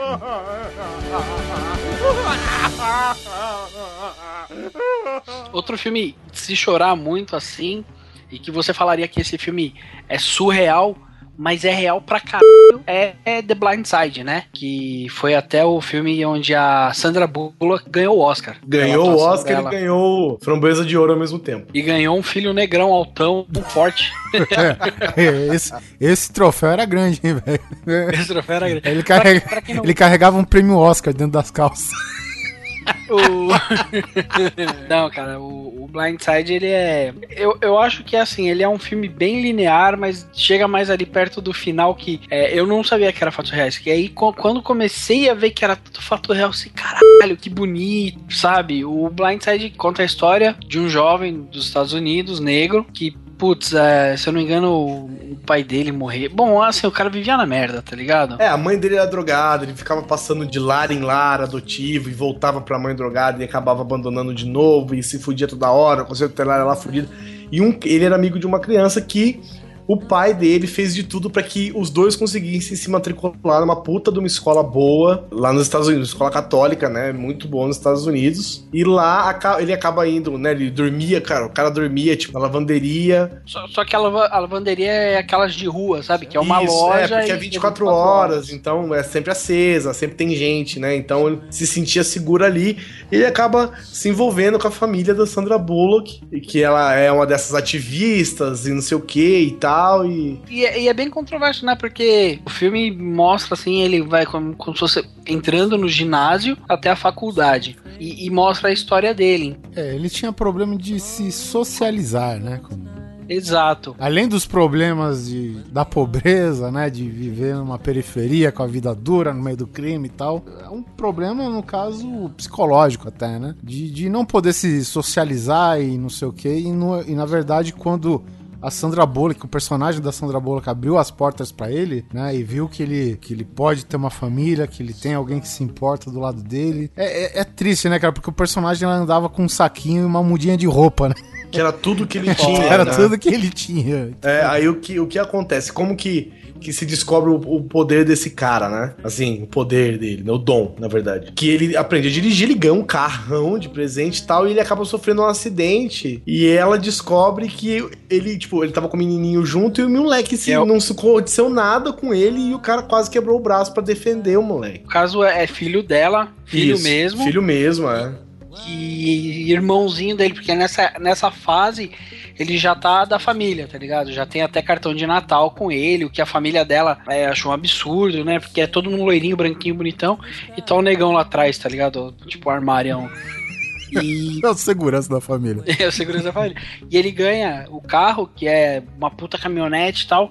Não é ganha E- o carro, né? Ele pode dirigir e levar o filho, o outro filhinho lá, os dois são muito amigos. mas ele ganha um carro e eles estão indo comprar um jogo de videogame. Pelo menos é o que passa no, no filme, né? Sim, sim. No caminho, por essa falta de, de atenção, ou seja lá o que ele tem, ele se distrai e ele caceta o carro em alguma coisa, que eu não lembro o que é. Só que Caminhão bate. é, do mesmo jeito que o, o moleque. Assim, todo mundo fala, porra, o moleque devia ter morrido. E não morreu por quê? Porque ele agarrou o moleque. Então aí o pessoal. E isso nessa fase, esse irmão dele já tava ensinando ele a jogar futebol, tava passando. É, os vídeos, né? Porque ele não sabia as regras básicas do futebol americano. Então tem até uma cena engraçada que é ele defendendo o, o time, que ele pega o maluco e vai arrastando o maluco pra fora do campo. É, sabe? isso, isso, é, de- para isso já é depois. Isso é depois, depois. Que, que os caras veem que o moleque não tem jeito, não vai ter jeito e não sei o quê. Aí, aí ela fala assim, puxa ele pelo capacete e fala, porque ela é toda loucona, né? É. Fala, escuta, É. pensa que esse time é sua família. Você deixar eu ou alguém se machucar, PJ, DJ, sei lá, se machucar. Ela, não. Falou, então pensa que eles são sua família e não deixe eles se machucar. Se alguém do outro time vier, você empurra até não poder mais. Eu falou, tá bom. Aí o moleque tá filmando e o cara pega o jogador e leva o cara até o outro lado do campo, assim, empurrando, sabe? Mas é, é o filme, né, que ele mostra. Porque a Sandra Bullock, ela vem. de- Ela é uma família abastada, né? Digamos assim. É que- Eles Esse têm uma novo franquia da Fried Bell. Chicken, né? Taco É, Bell. Taco Bell. E aí, tipo, o que acontece? Lá eles, eles doam muita grana pra faculdade. E quando eles entram com a papelada realmente de adoção do moleque, que já não é mais um moleque, né? Um homem já feito, a NFL Júnior, liga de faculdade, vai atrás e fala: olha, vai fazer uma entrevista com ele. E de novo, né? Essa inaptidão que o cara tem, essa falta de traquejo a mulher fala algumas coisas e ele acha que a família da Sandra Bullock só quis adotar ele pra poder fazer com que ele jogue pelo time que eles patrocinam, tá ligado? Uma lavagem de dinheiro doida. E, e, e- e não, cara, realmente eles gostam dele. E aí no final é bem interessante porque eles dão a livre escolha pra ele e quem tá pilhando ele para escolher a, a, faculdade que a Sandra Bullock e o marido estudaram é a professora particular dele, tá ligado? E, pô, é muito legal, assim. E a parte mais emocionante, não que o filme não seja, tá?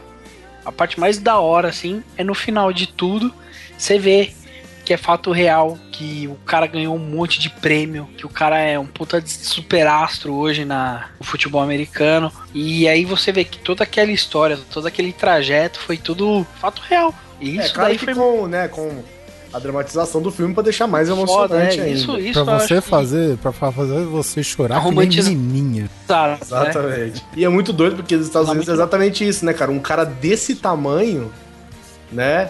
É um quarterback de mão cheia, né? É um zagueiro. não, linebacker, né?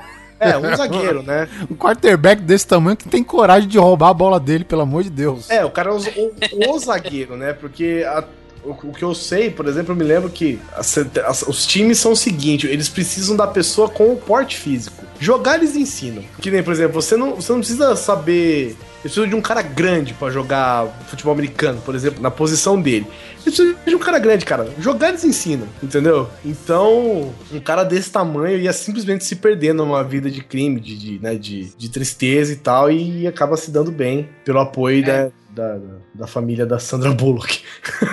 Porra, é, isso daí tá muito claro, assim, que crime ali, ou você vira alguma coisa da vida rápido, ou então você vai ser bandido, né? E tem uma cena que o cara, depois dessa entrevista aí que ele dá, que ele fica puto, ele vai lá pra casa do bandidão, né? Vamos dizer assim. E o cara, sei lá, porque ele dá um surto psicótico nele, ele bate em todo mundo, derruba. O cara vira a casa do maluco ao contrário. É verdade. Aí Os caras puxam a arma pra ele e o cara, não, não, não, deixa, deixa aí. E aí a Sandra Bullock é muito foda. Ela chega lá de manhã e fala: Cadê ele que não puta com o bandidão, né? Você quer que eu puxe o que eu tenho aqui na minha bolsa? e, pô, é, é uma bolsa tão pequenininha assim. é, e ela fala, né? Me tenta, alguma coisa assim. Puta Não, falo, eu tenho, eu tenho uma arma aqui dentro e eu tenho, eu sei dar tiro, eu tenho aula de tiro. Muito foda, gente. Vale a pena. É um filme relativamente novo. Acho que é 2010 ou 2011. e Vale a pena.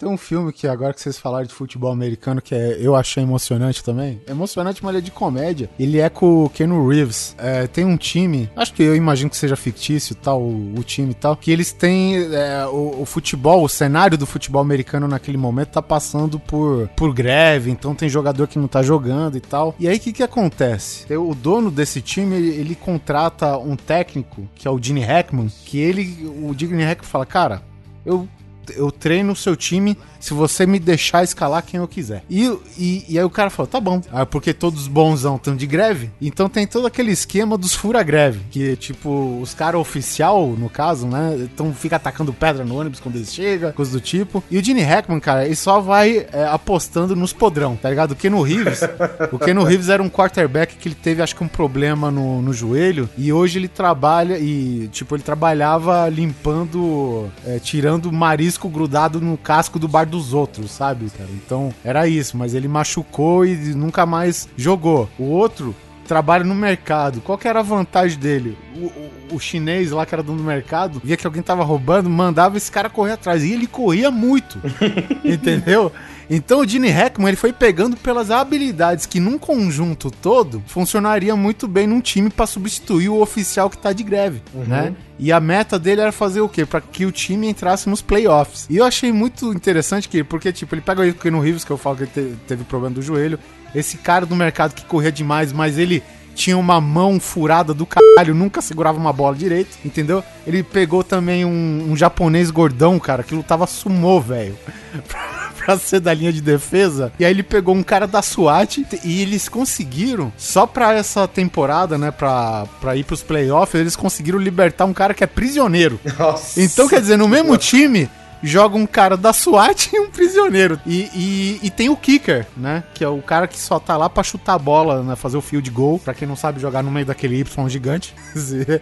Que é justamente, sabe aquele cara que faz o irmão loiro lá do Little Nick? Que chama. É, é o lagarto do Homem-Aranha novo. Sei, sei, sei, sei. Esse ator, ele é inglês, né? Então ele faz o típico, o típico torcedor inglês, sabe? Um estilo hooligan. E o cara só presta pra chutar a bola pra puta que eu pariu, velho, sabe? Ele chuta muito bem a bola. E o cara, pô, o cara entra no campo fumando. Se fodendo. Puta, eu já assisti esse filme. Cara, esse filme, ele, ele é bom, cara. Assim, é, o time se une de uma tal maneira. Porque, tipo, tem, tem uma cena que eles entram em cana, porque eles arranjam uma treta no bar, e, tipo, alguém provoca o Keno Reeves, né? E tem aquele cara da SWAT que ele é meio burrão, né? Que por algum acaso é o diretor do Homem de Ferro. É, que faz o papel. O João Favreau? É o Jo- John Favreau, é. Olha só. E, e- e o John Favreau, o, o Ken Reeves, no treinamento, ele tem que vestir uma camisa vermelha pra deixar claro que o John Favreau não pode atacar ele. tá ligado? Absurdo. Tipo, vermelho pare, né? Um sinal visual. Aí o cara provoca tanto que o Ken Reeves fala pro cara, ó, aquele lá tá de vermelho. E o cara começa a treta, velho. E eu sei que todo mundo vai parar em cana e os caras começam a cantar na, na cadeia. Aquela música lá que é geralmente pro. Pra drag queen, First I was afraid. First I was afraid, I was petrified. E o Orlando Jones, que é o cara que corre pra caramba, mão furada, começa a puxar todo mundo pra, pra dançar e a cena de todo mundo dançando. Cara, criminoso, cara da SWAT, é, jogador de futebol lesionado, jogador de soccer, né, de futebol inglês e todo mundo junto, cara. E no final das contas, ele, com muito sacrifício, cara, eles, se, eles fazem um time coeso, né, que cada habilidade de cada cara é usada, né? Tem uma cara, esse cara que corre pra caralho e é mão furada. O Rini Jack foi lá e passou Super Bonder na mão dele, velho. Ele pegou a, a bola, né, e fez um touchdown. Ele foi fazer aquela típica comemoração de jogar a bola no chão. A bola não saía nem a pau da mão do cara. Sabe? É muito bom, cara. E, porra, cara. E, e- e, cara, tem uma cena que, tipo, é tudo nada, né, do último jogo. Este jogo acabou, cada um vai pro seu canto, cara. Não tem, sabe, assinatura de contrato, não tem contrato com refrigerante, com marca esportiva. Não, cada um vai pro seu canto porque a, a greve vai acabar, né? E o único cara que voltou da greve é o quarterback bonzão. E o Keno Reeves ficou no banco porque o dono do time que não queria que o Keno Reeves jogasse. E o cara bonzão tava fazendo pouco caso. O Digan Hackman fala, cara, quer, quer saber? Que se foda. Entra no campo aí, o Keno Reeves que chegou atrasado, não era nem pra ele estar lá, ele foi lá na última esperança. E, meu, o time andou que andou e o cara, o Keno Reeves fala, e aí, quem quer matar o jogo? Aí tá o, o, o presidiário e o John Favreau, que é o cara da SWAT, né, que é o policial. O cara fala, pô, passa pro fulano aqui, amanhã ele vai ir pra cadeia. Sabe, aquela cena de camaradagem, né, entre um policial e um criminoso, cara. E aí os caras fazem uma puta de uma jogada e os caras fodem esse cara que é o criminoso num, num choque, né? Com os linebackers lá e tal, e ele cai todo lesionado. É que nem naquele, acho que é, não é mais um besterol americano. O cara Vem um divide o cara baixo, no meio. É, divide o cara no Mas, cara, é um filme bem legal. Assim, é um filme sem. Como que diz? É. Ah, você chora porque é edificante, É, né? exatamente. Aquela Mas- coisa da união não- de todo mundo que é diferente pra funcionar como se fosse um só, cara. Então é. Mas não deixa- vale a pena deixa ver. ser- É um filme que ele é Só- descompromissado, cara. Ele é uma sessão da tarde muito bom. E como é que Só chama? falta o nome. Virando o jogo. Virando o jogo. É, o inglês chama The Replacements, né? Os substitutos e em português virando o jogo.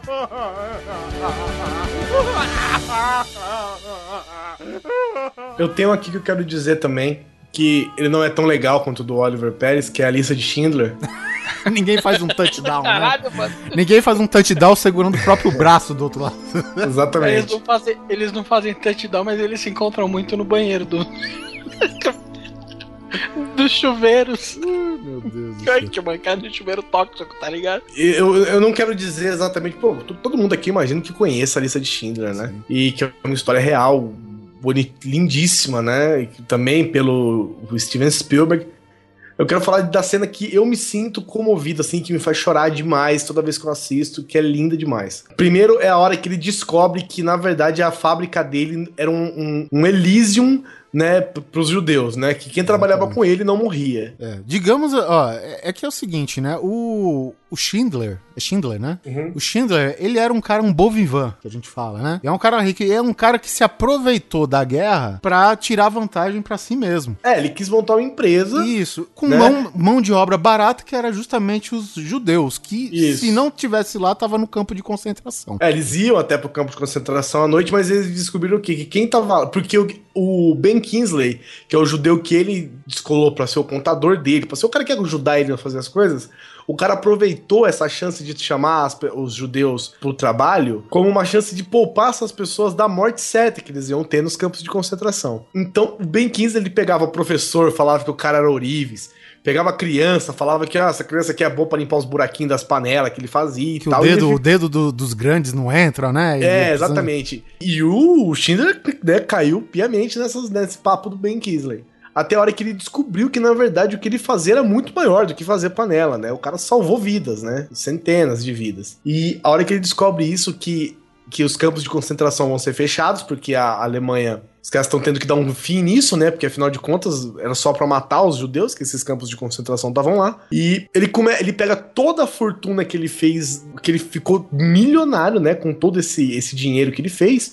Ele pegou toda essa fortuna e começou a comprar os judeus que ele queria. Então ele fez uma lista, né, de judeus, junto com o Ben Kingsley, pra salvar esses judeus. Ele comprou todos eles. Ele foi vendendo é, anel, foi vendendo relógio, foi vendendo tudo que ele tinha pra conseguir comprar o máximo de judeus que ele pôde. E no final, que é a hora que a guerra acaba, invade um monte de soldados, né, na fábrica dele, que é pra matar os judeus. E ele fala assim: olha, a guerra acabou, a Alemanha perdeu e vocês são livres agora. Só que quem tá Ele na vi- pior agora é ele, né? Ele que tá fudido, porque ele é do partido nazista, né? Ele, toda a família dele. Só que ele não é do mal, né? Ele faz- fez parte de um partido, assim, é um filiado a um partido que, no entanto, era o partido do governo, que era só vantagem pra ele nesse momento. É igual o PT. Aí, estão os soldados lá em cima e ele vira pros soldados e fala: Olha, vocês podem ir pra casa agora.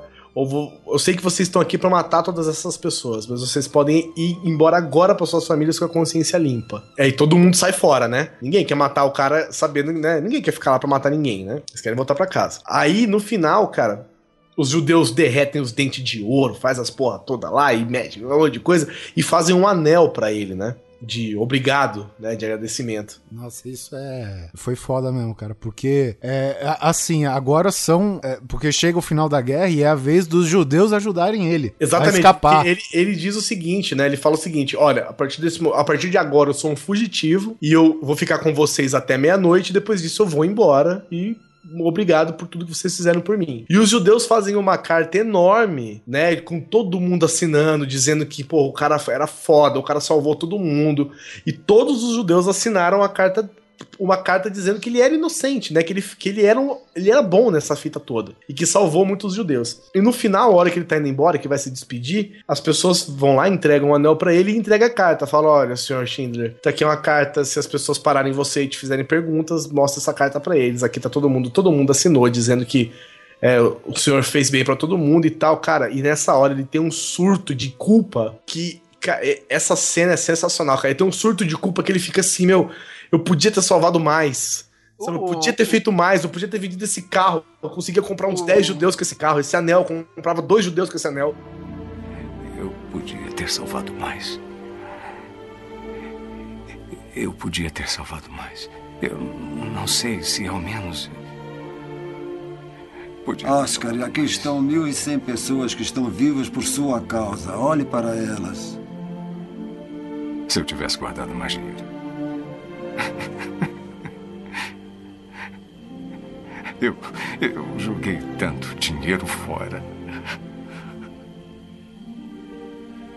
Você não tem ideia. Se ao menos. Haverá outras gerações por causa do que o senhor fez. Não fiz o suficiente. O senhor fez muito.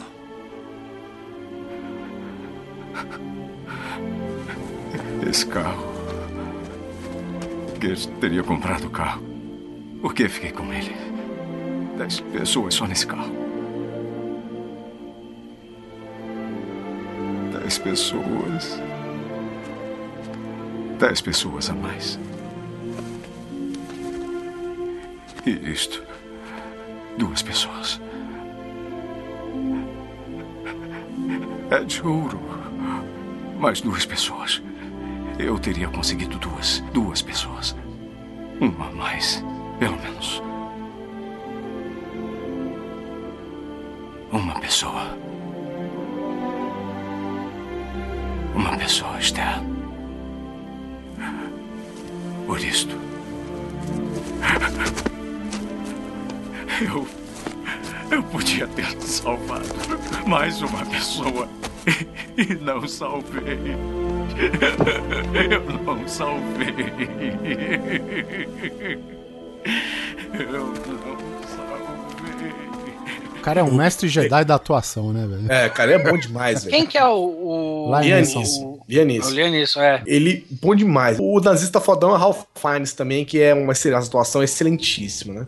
Faz todo mundo odiar ele. Sim, cara, sensacional. E um minuto depois, cara, a hora que mostra o túmulo do Schindler, de verdade, Isso. e as descendentes dos judeus que ele salvou, cara, indo lá colocar uma pedra na- Fazendo no uma túmulo. peregrinação, né? Até lá. Puta e eles colocando uma pedra branquinha É, lá. porque no, no judaísmo tem isso, né? Você coloca uma- um pedregulho, né, em cima da, do túmulo da pessoa. Ele foi considerado inocente. Pra pessoal não voltar. ele foi pra pesar, né? Pra afundar cada vez mais. Ele foi considerado inocente. Ele tem uma árvore, né, lá em Jerusalém, se não me engano, né? Que é numa rua, tipo, é uma avenida que cada árvore plantada representa alguém que foi importante na história dos judeus, assim. E ele tem uma árvore lá na, na Avenida dos Justos, Praça dos Justos, uma coisa assim. E, cara, a hora que mostra a cena da- de todos os judeus que ele salvou com os nomes dos judeus, cara, e todos eles colocando uma pedrinha em cima, meu irmão do céu, cara, é de soluçar, cara. É, é, é foda demais. E pensar que isso é uma história real, sabe? E, aí vem com todo esse contraste do filme, né, cara? Que é, pô, enquanto o cara tá salvando uma pessoa de um lado, o Ralph Fiennes tá matando três do outro, sabe? Aí o cara. O cara A esmo, né? A esmo. É, a, a esmo, só porque ele pode. Aí tá, a mãe trabalha pro cara, o pai e o filho morrem. Que filmaço, velho. Que filmaço. É, Assim, é, é- poucos filmes têm uma cena como essa, cara. Essa é, é lindo. É, é de arrancar o coração, né? É, cara, é demais, é demais, demais, demais. E só me chora igual no Retorno do Rei, do Senhor dos Anéis. Esse papel do Ralph Fiennes foi tão pesado que ele saiu daí pra fazer o Voldemort só pra Voldemort, relaxar. né, cara? É, só pra ali- né, aliviar a tensão, velho. Porque o papel dele foi muito embaçado, cara.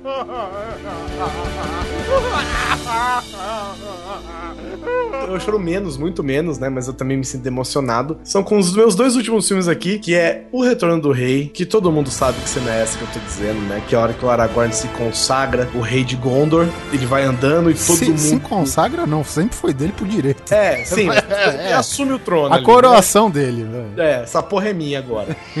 Aí ele vai andando, cara. Todo mundo vai se curvando perante o cara mais poderoso da Terra-média, né? Todo mundo se curvando perante o cara. E a hora que ele chega na frente dos hobbits, cara. E os hobbits, aquela coisa minúscula, sem nenhuma importância pra ninguém na Terra-média, né? Que vive naquele buraco que é o.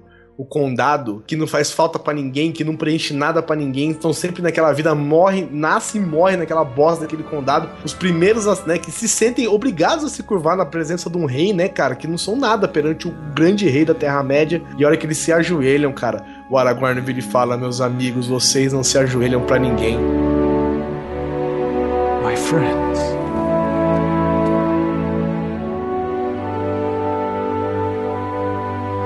You bow to no one.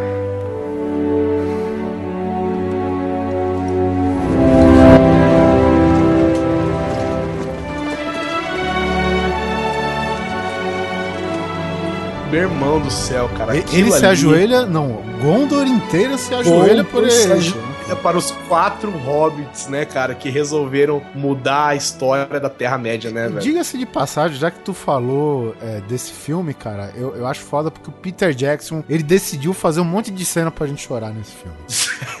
Porque, assim, hoje tá nos cinemas, é, é porque, por exemplo, hoje tá em vigência o Hobbit, né? E tá certo que não é bem aquilo nos livros, né? Mas ele dá a entender mais ou menos como é aquela treta dos elfos com os anões, né? Como que gerou aquela inimizade. Pô, é é uma versão assim, não é a do livro, mas enfim, ele tá É, a dando a, gente tá, no entender. caso, t- todo mundo aqui lê os livros e tal, mas a gente tá É. citando as cenas do filme. do filme, né? Que não tem jeito, né? Se a gente for falar do livro, pô, porra nenhuma. Mas é. E aí, cara, o Gimli, ele olha pro Legolas, né? Que são duas raças que até então, tempos atrás, eram rivais. E o, e o Gimli fala pro Legolas, assim, eles prestes aí pra batalha final, né? Nos portões de Mordor, né?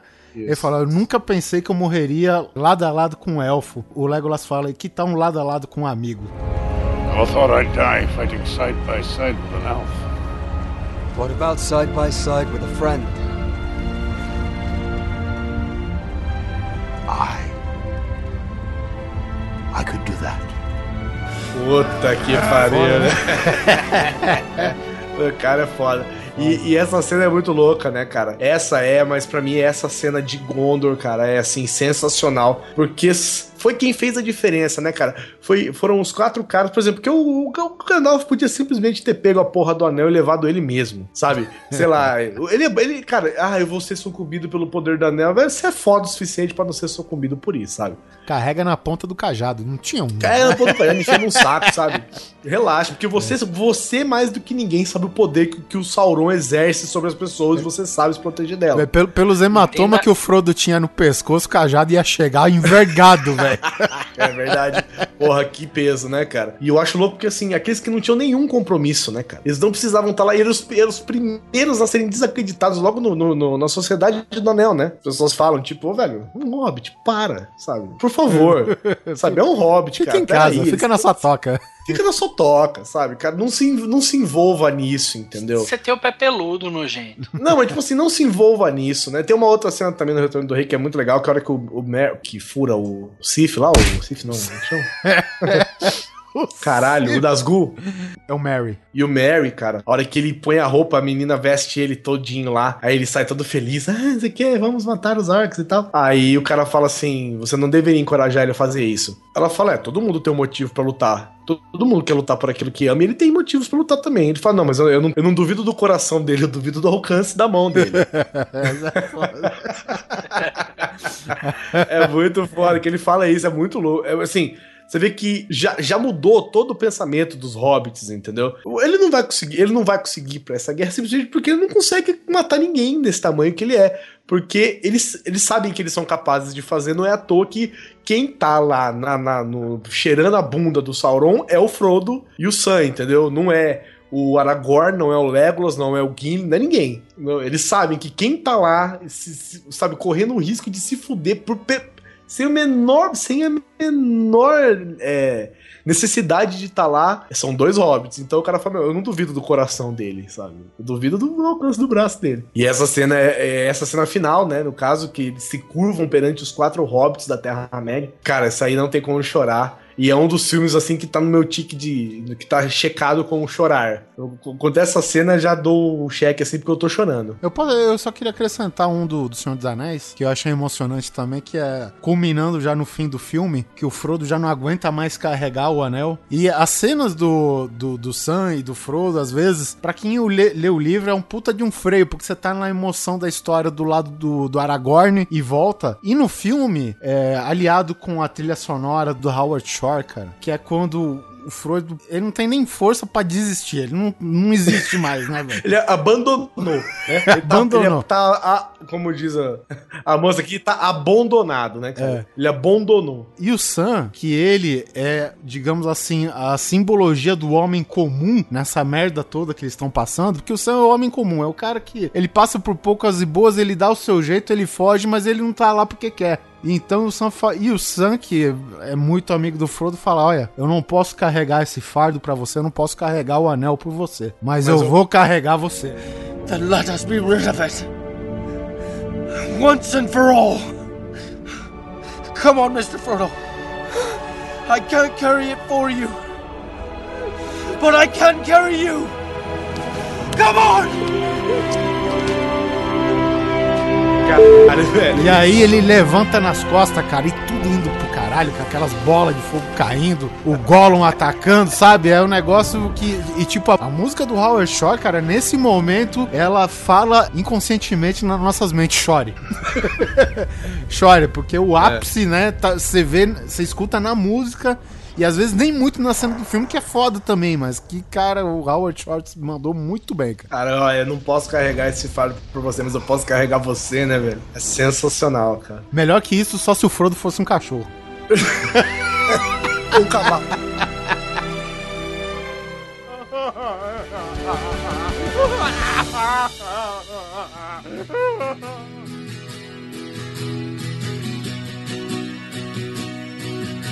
Teve também um filme, cara, que eu assisti no cinema com a Mônica. Eu não sei se a gente tava brigado, eu não sei se a gente tava fragilizado, se a gente tinha terminado e voltado. Você passou um cometa. Cara, O Meteoro da. Paixão. não- Meteoro da Paixão, cara.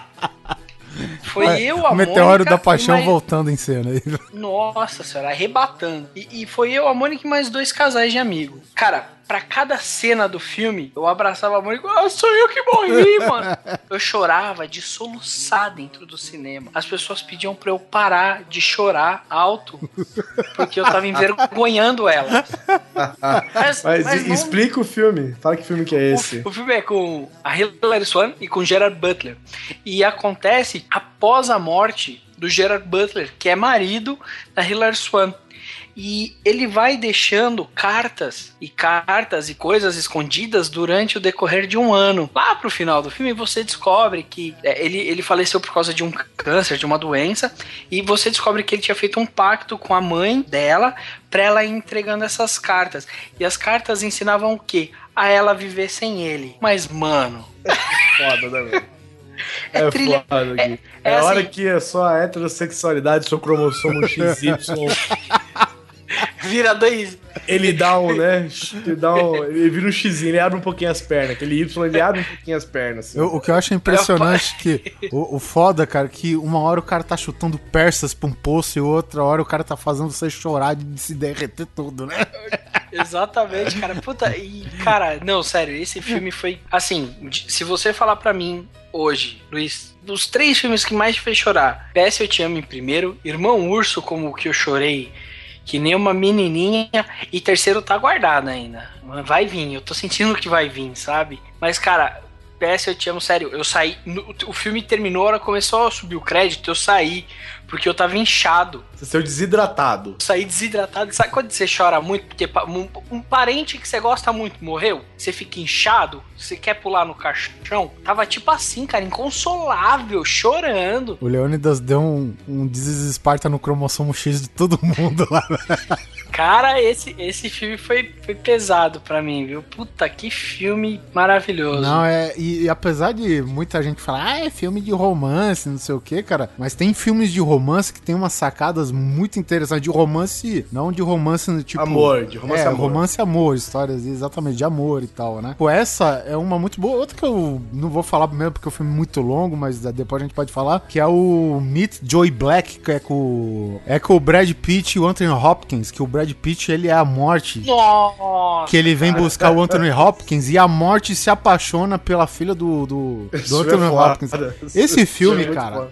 É, Esse vou- filme tem um GIF, tem um GIF que o, se eu não me engano, alguém morre atropelado, é o Brad Pitt, né? É o, é o Brad Pitt de onde a É. morte consegue o corpo dele, entendeu? Isso. corpo, é. Ele toma uma atropelada que virou meme, assim, era um GIF que rolou a internet inteira, né? Que o cara bate um carro, voa, depois bate outro carro e ele cai morto. Mesmo assim, eu acho que, mesmo voando de um lado pro outro, se ele assistisse PS Eu Te Amo, ele choraria mais.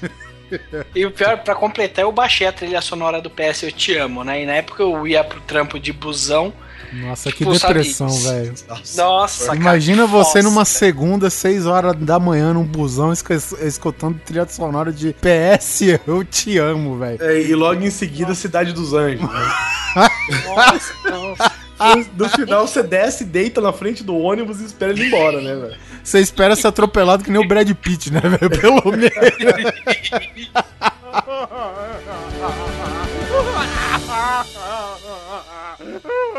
E o último filme que eu chorei, assim, na, na reta, né? Foi o Rock Balboa, cara.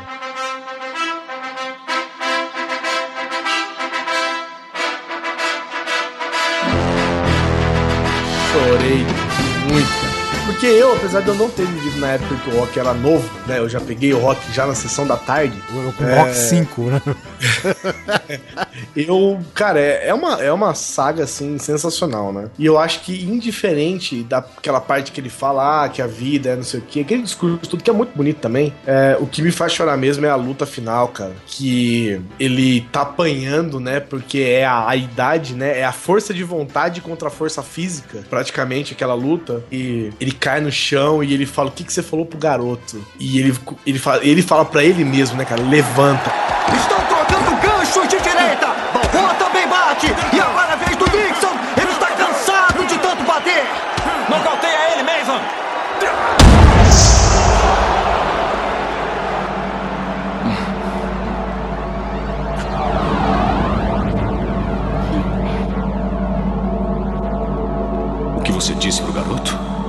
Não se trata da força com que você bate. Se trata de quanto você aguenta apanhar e continuar na luta. Quanto você aguenta apanhar e continuar na luta. Levanta! Vai, levanta! Rock! Rock!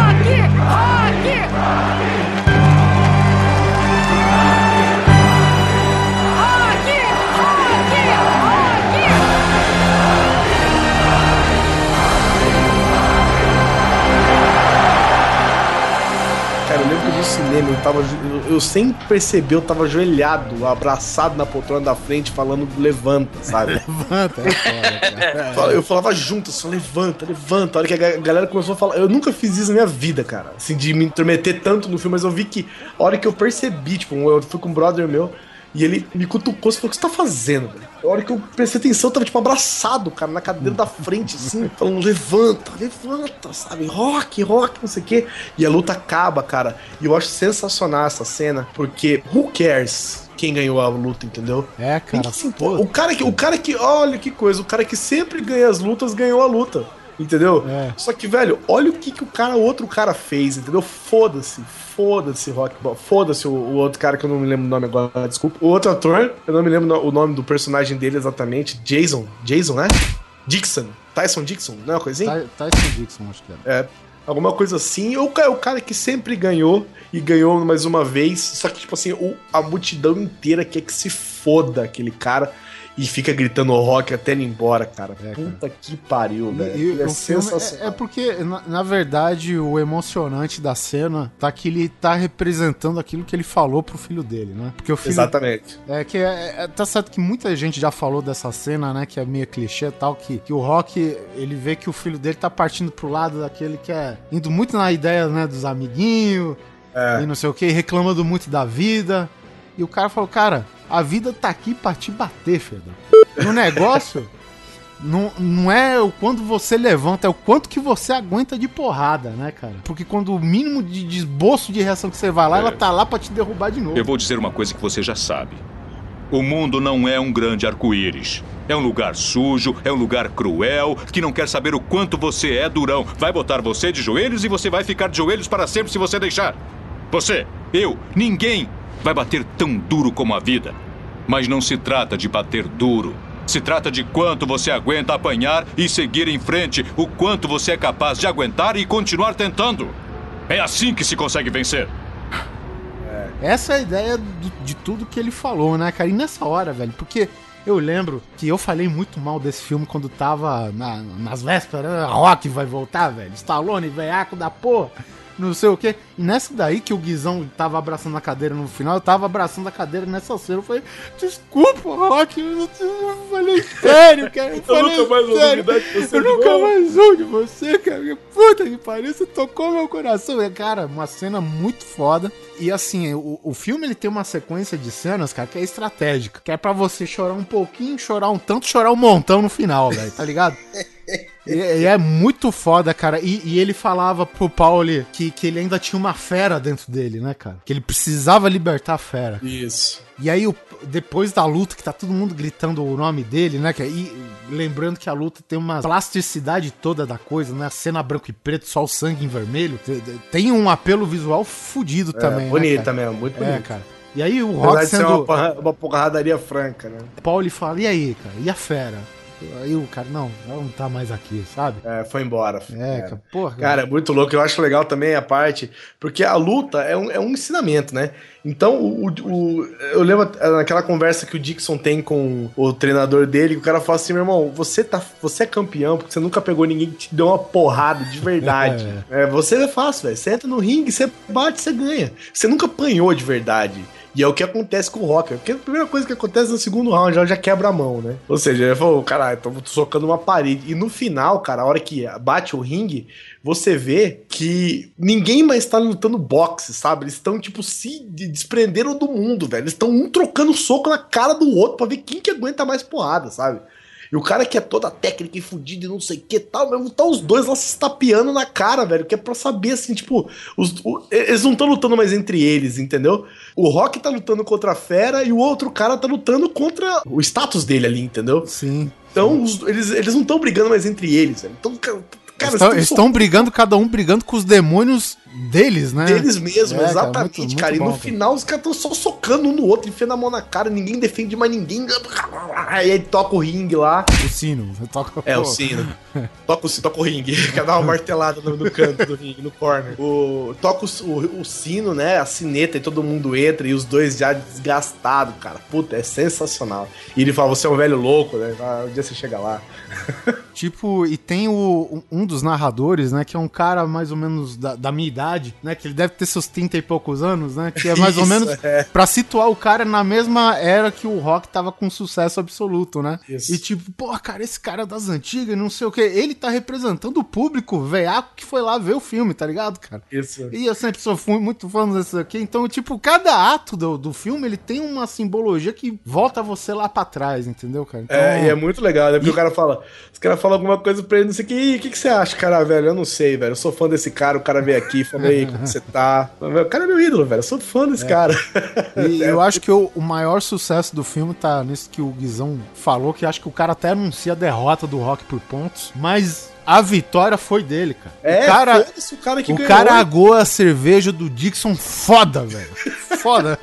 Tipo assim, porque é o Dixon sabe que ele perdeu, entendeu? Sim. Ele sabe que ele perdeu. Todo mundo ali sabe que ele perdeu. Então foda-se o cara que ganhou essa porra. Olha, olha o que, que o outro cara fez. É que nem, por exemplo, aquele corredor aqui do Brasil, o Vanderlei Cordeiro, que o cara era maratonista, né? E ele tava, cara, pra ser o primeiro medalhista olímpico de maratona no, do, no- do Brasil, né? O cara era uma sensação, o cara tava em primeiro bonito, pulou um idiota na frente dele lá, quebrou todo o ritmo, fudeu o cara, né? Ele- e ele ainda acabou chegando em terceiro. E o que ele pediu foi o seguinte: ele falou, pelo amor de Deus, me deixa eu, deixa eu dar uma volta aqui nesse negócio. Porque é maratona, né? Você cruza a cidade toda, né? O trajeto, né? Os 40 e poucos quilômetros da maratona lá, cruza a cidade toda, e no final, a última, último pedacinho é dentro do, do, do estádio, né? Que é pra galera poder ver os caras chegando e e ver a linha final, a linha chegada. E ele ficou em terceiro e ele queria dar a volta olímpica. Pediu, cara, gente, eu- por favor, eu posso pelo menos dar a volta olímpica? Eu falei, não, fica à vontade. Ele deu a volta olímpica e ele ganhou uma medalha, que é uma medalha de tipo de espírito esportivo que a Olimpíada dá. Que é o seguinte: de todas as Olimpíadas, tipo, 50 caras só ganhou essa medalha, sacou? E aí você pergunta: quem foi o cara que ganhou essa porra dessa maratona? Foda-se o cara que ganhou essa porra dessa maratona, entendeu? Olha o que, que- olha o que, que o terceiro colocado fez, cara. O, tipo, o, o cara ganhou, ah, ele é uma medalha de ouro. Ah, na- nas Olimpíadas de 2008, tal cara ganhou medalha de ouro. Vanderlei Cordeiro tá numa parede lá no Comitê Olímpico que só, só tem ele mais 50 cara.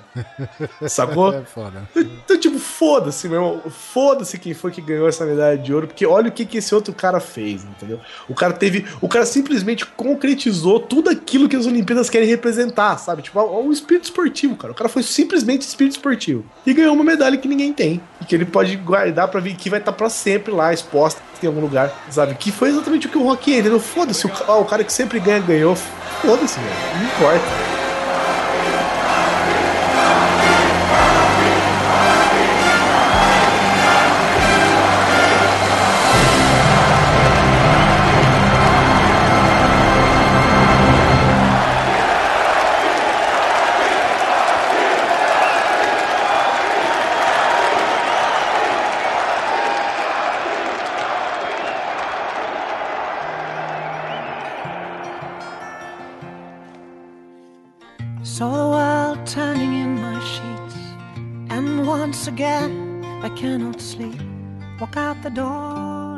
E nós secamos aqui os nossos lenços de papel, né? Lembrando dos filmes que nos fizeram chorar muito. É claro que nós deixamos vários filmes de fora, quem sabe por uma outra parte. A nossa lista aqui tem muito mais filme, a gente resolveu dar uma enxugada, porque esse cast já ficou grande. E a gente quer que vocês compartilhem também o- os filmes que fizeram vocês chorarem. O começo desse cast foi doses cavalares de tristeza, literalmente. É, não só de tristeza, como de, de alegria, de êxtase, né? Todo tipo de choro no, no cinema, eu acho que ele é válido. E compartilhe então também o que, aquilo que você chorou. Ah, eu chorei nesse filme, naquele momento. De repente, até calha com os filmes que a gente deixou de fora aqui. E não se esqueçam também, além de chorarem muito, relembrando esses filmes, que eu, eu tenho certeza que vocês vão ver alguns com uma ótica um pouco diferente, depois que a gente disse aqui, talvez não. A ótica turva, né? Das lágrimas na frente. É, a ótica salgada e molhada. do choro de um homem. E não se esqueçam de acessar a página do Grande Coisa, de curtir a gente no Facebook, seguir a gente no Twitter, Grande Coisa Underline, no Facebook é facebook.com.br Grande Coisa, o site é grandecoisa.com.br, claro, e também de dar aquele rankzinho pra gente no iTunes. Eu espero que vocês tenham gostado do cast. Susi, escolha a música dessa vez e por favor não seja do PS Eu Te Amo. Pô, mas tava engatilhada. Ah, não, mas manda PS Eu Te Amo aí, mano. Foda-se. Po- Posso? Tem uma música do PS Eu Te Amo que é maravilhosa, que a banda é do Flogging Molly, que é trilha sonora do PS Eu Te Amo, que chama If I Ever Leave This World Alive. Cara, batata, a banda é foda, a música é foda e vale a pena ouvir. É isso aí e até o próximo episódio. If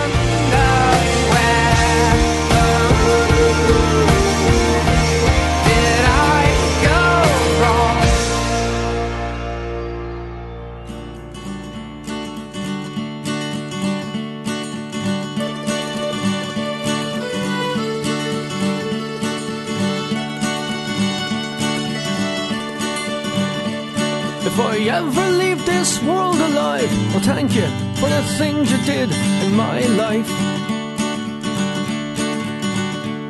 If I ever leave this world alive, I'll come back down and sit beside your feet tonight.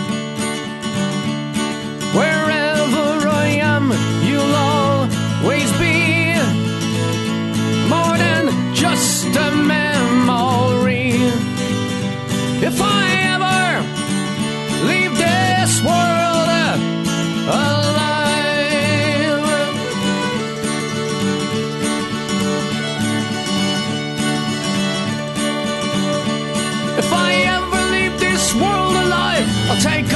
the sadness that I left behind.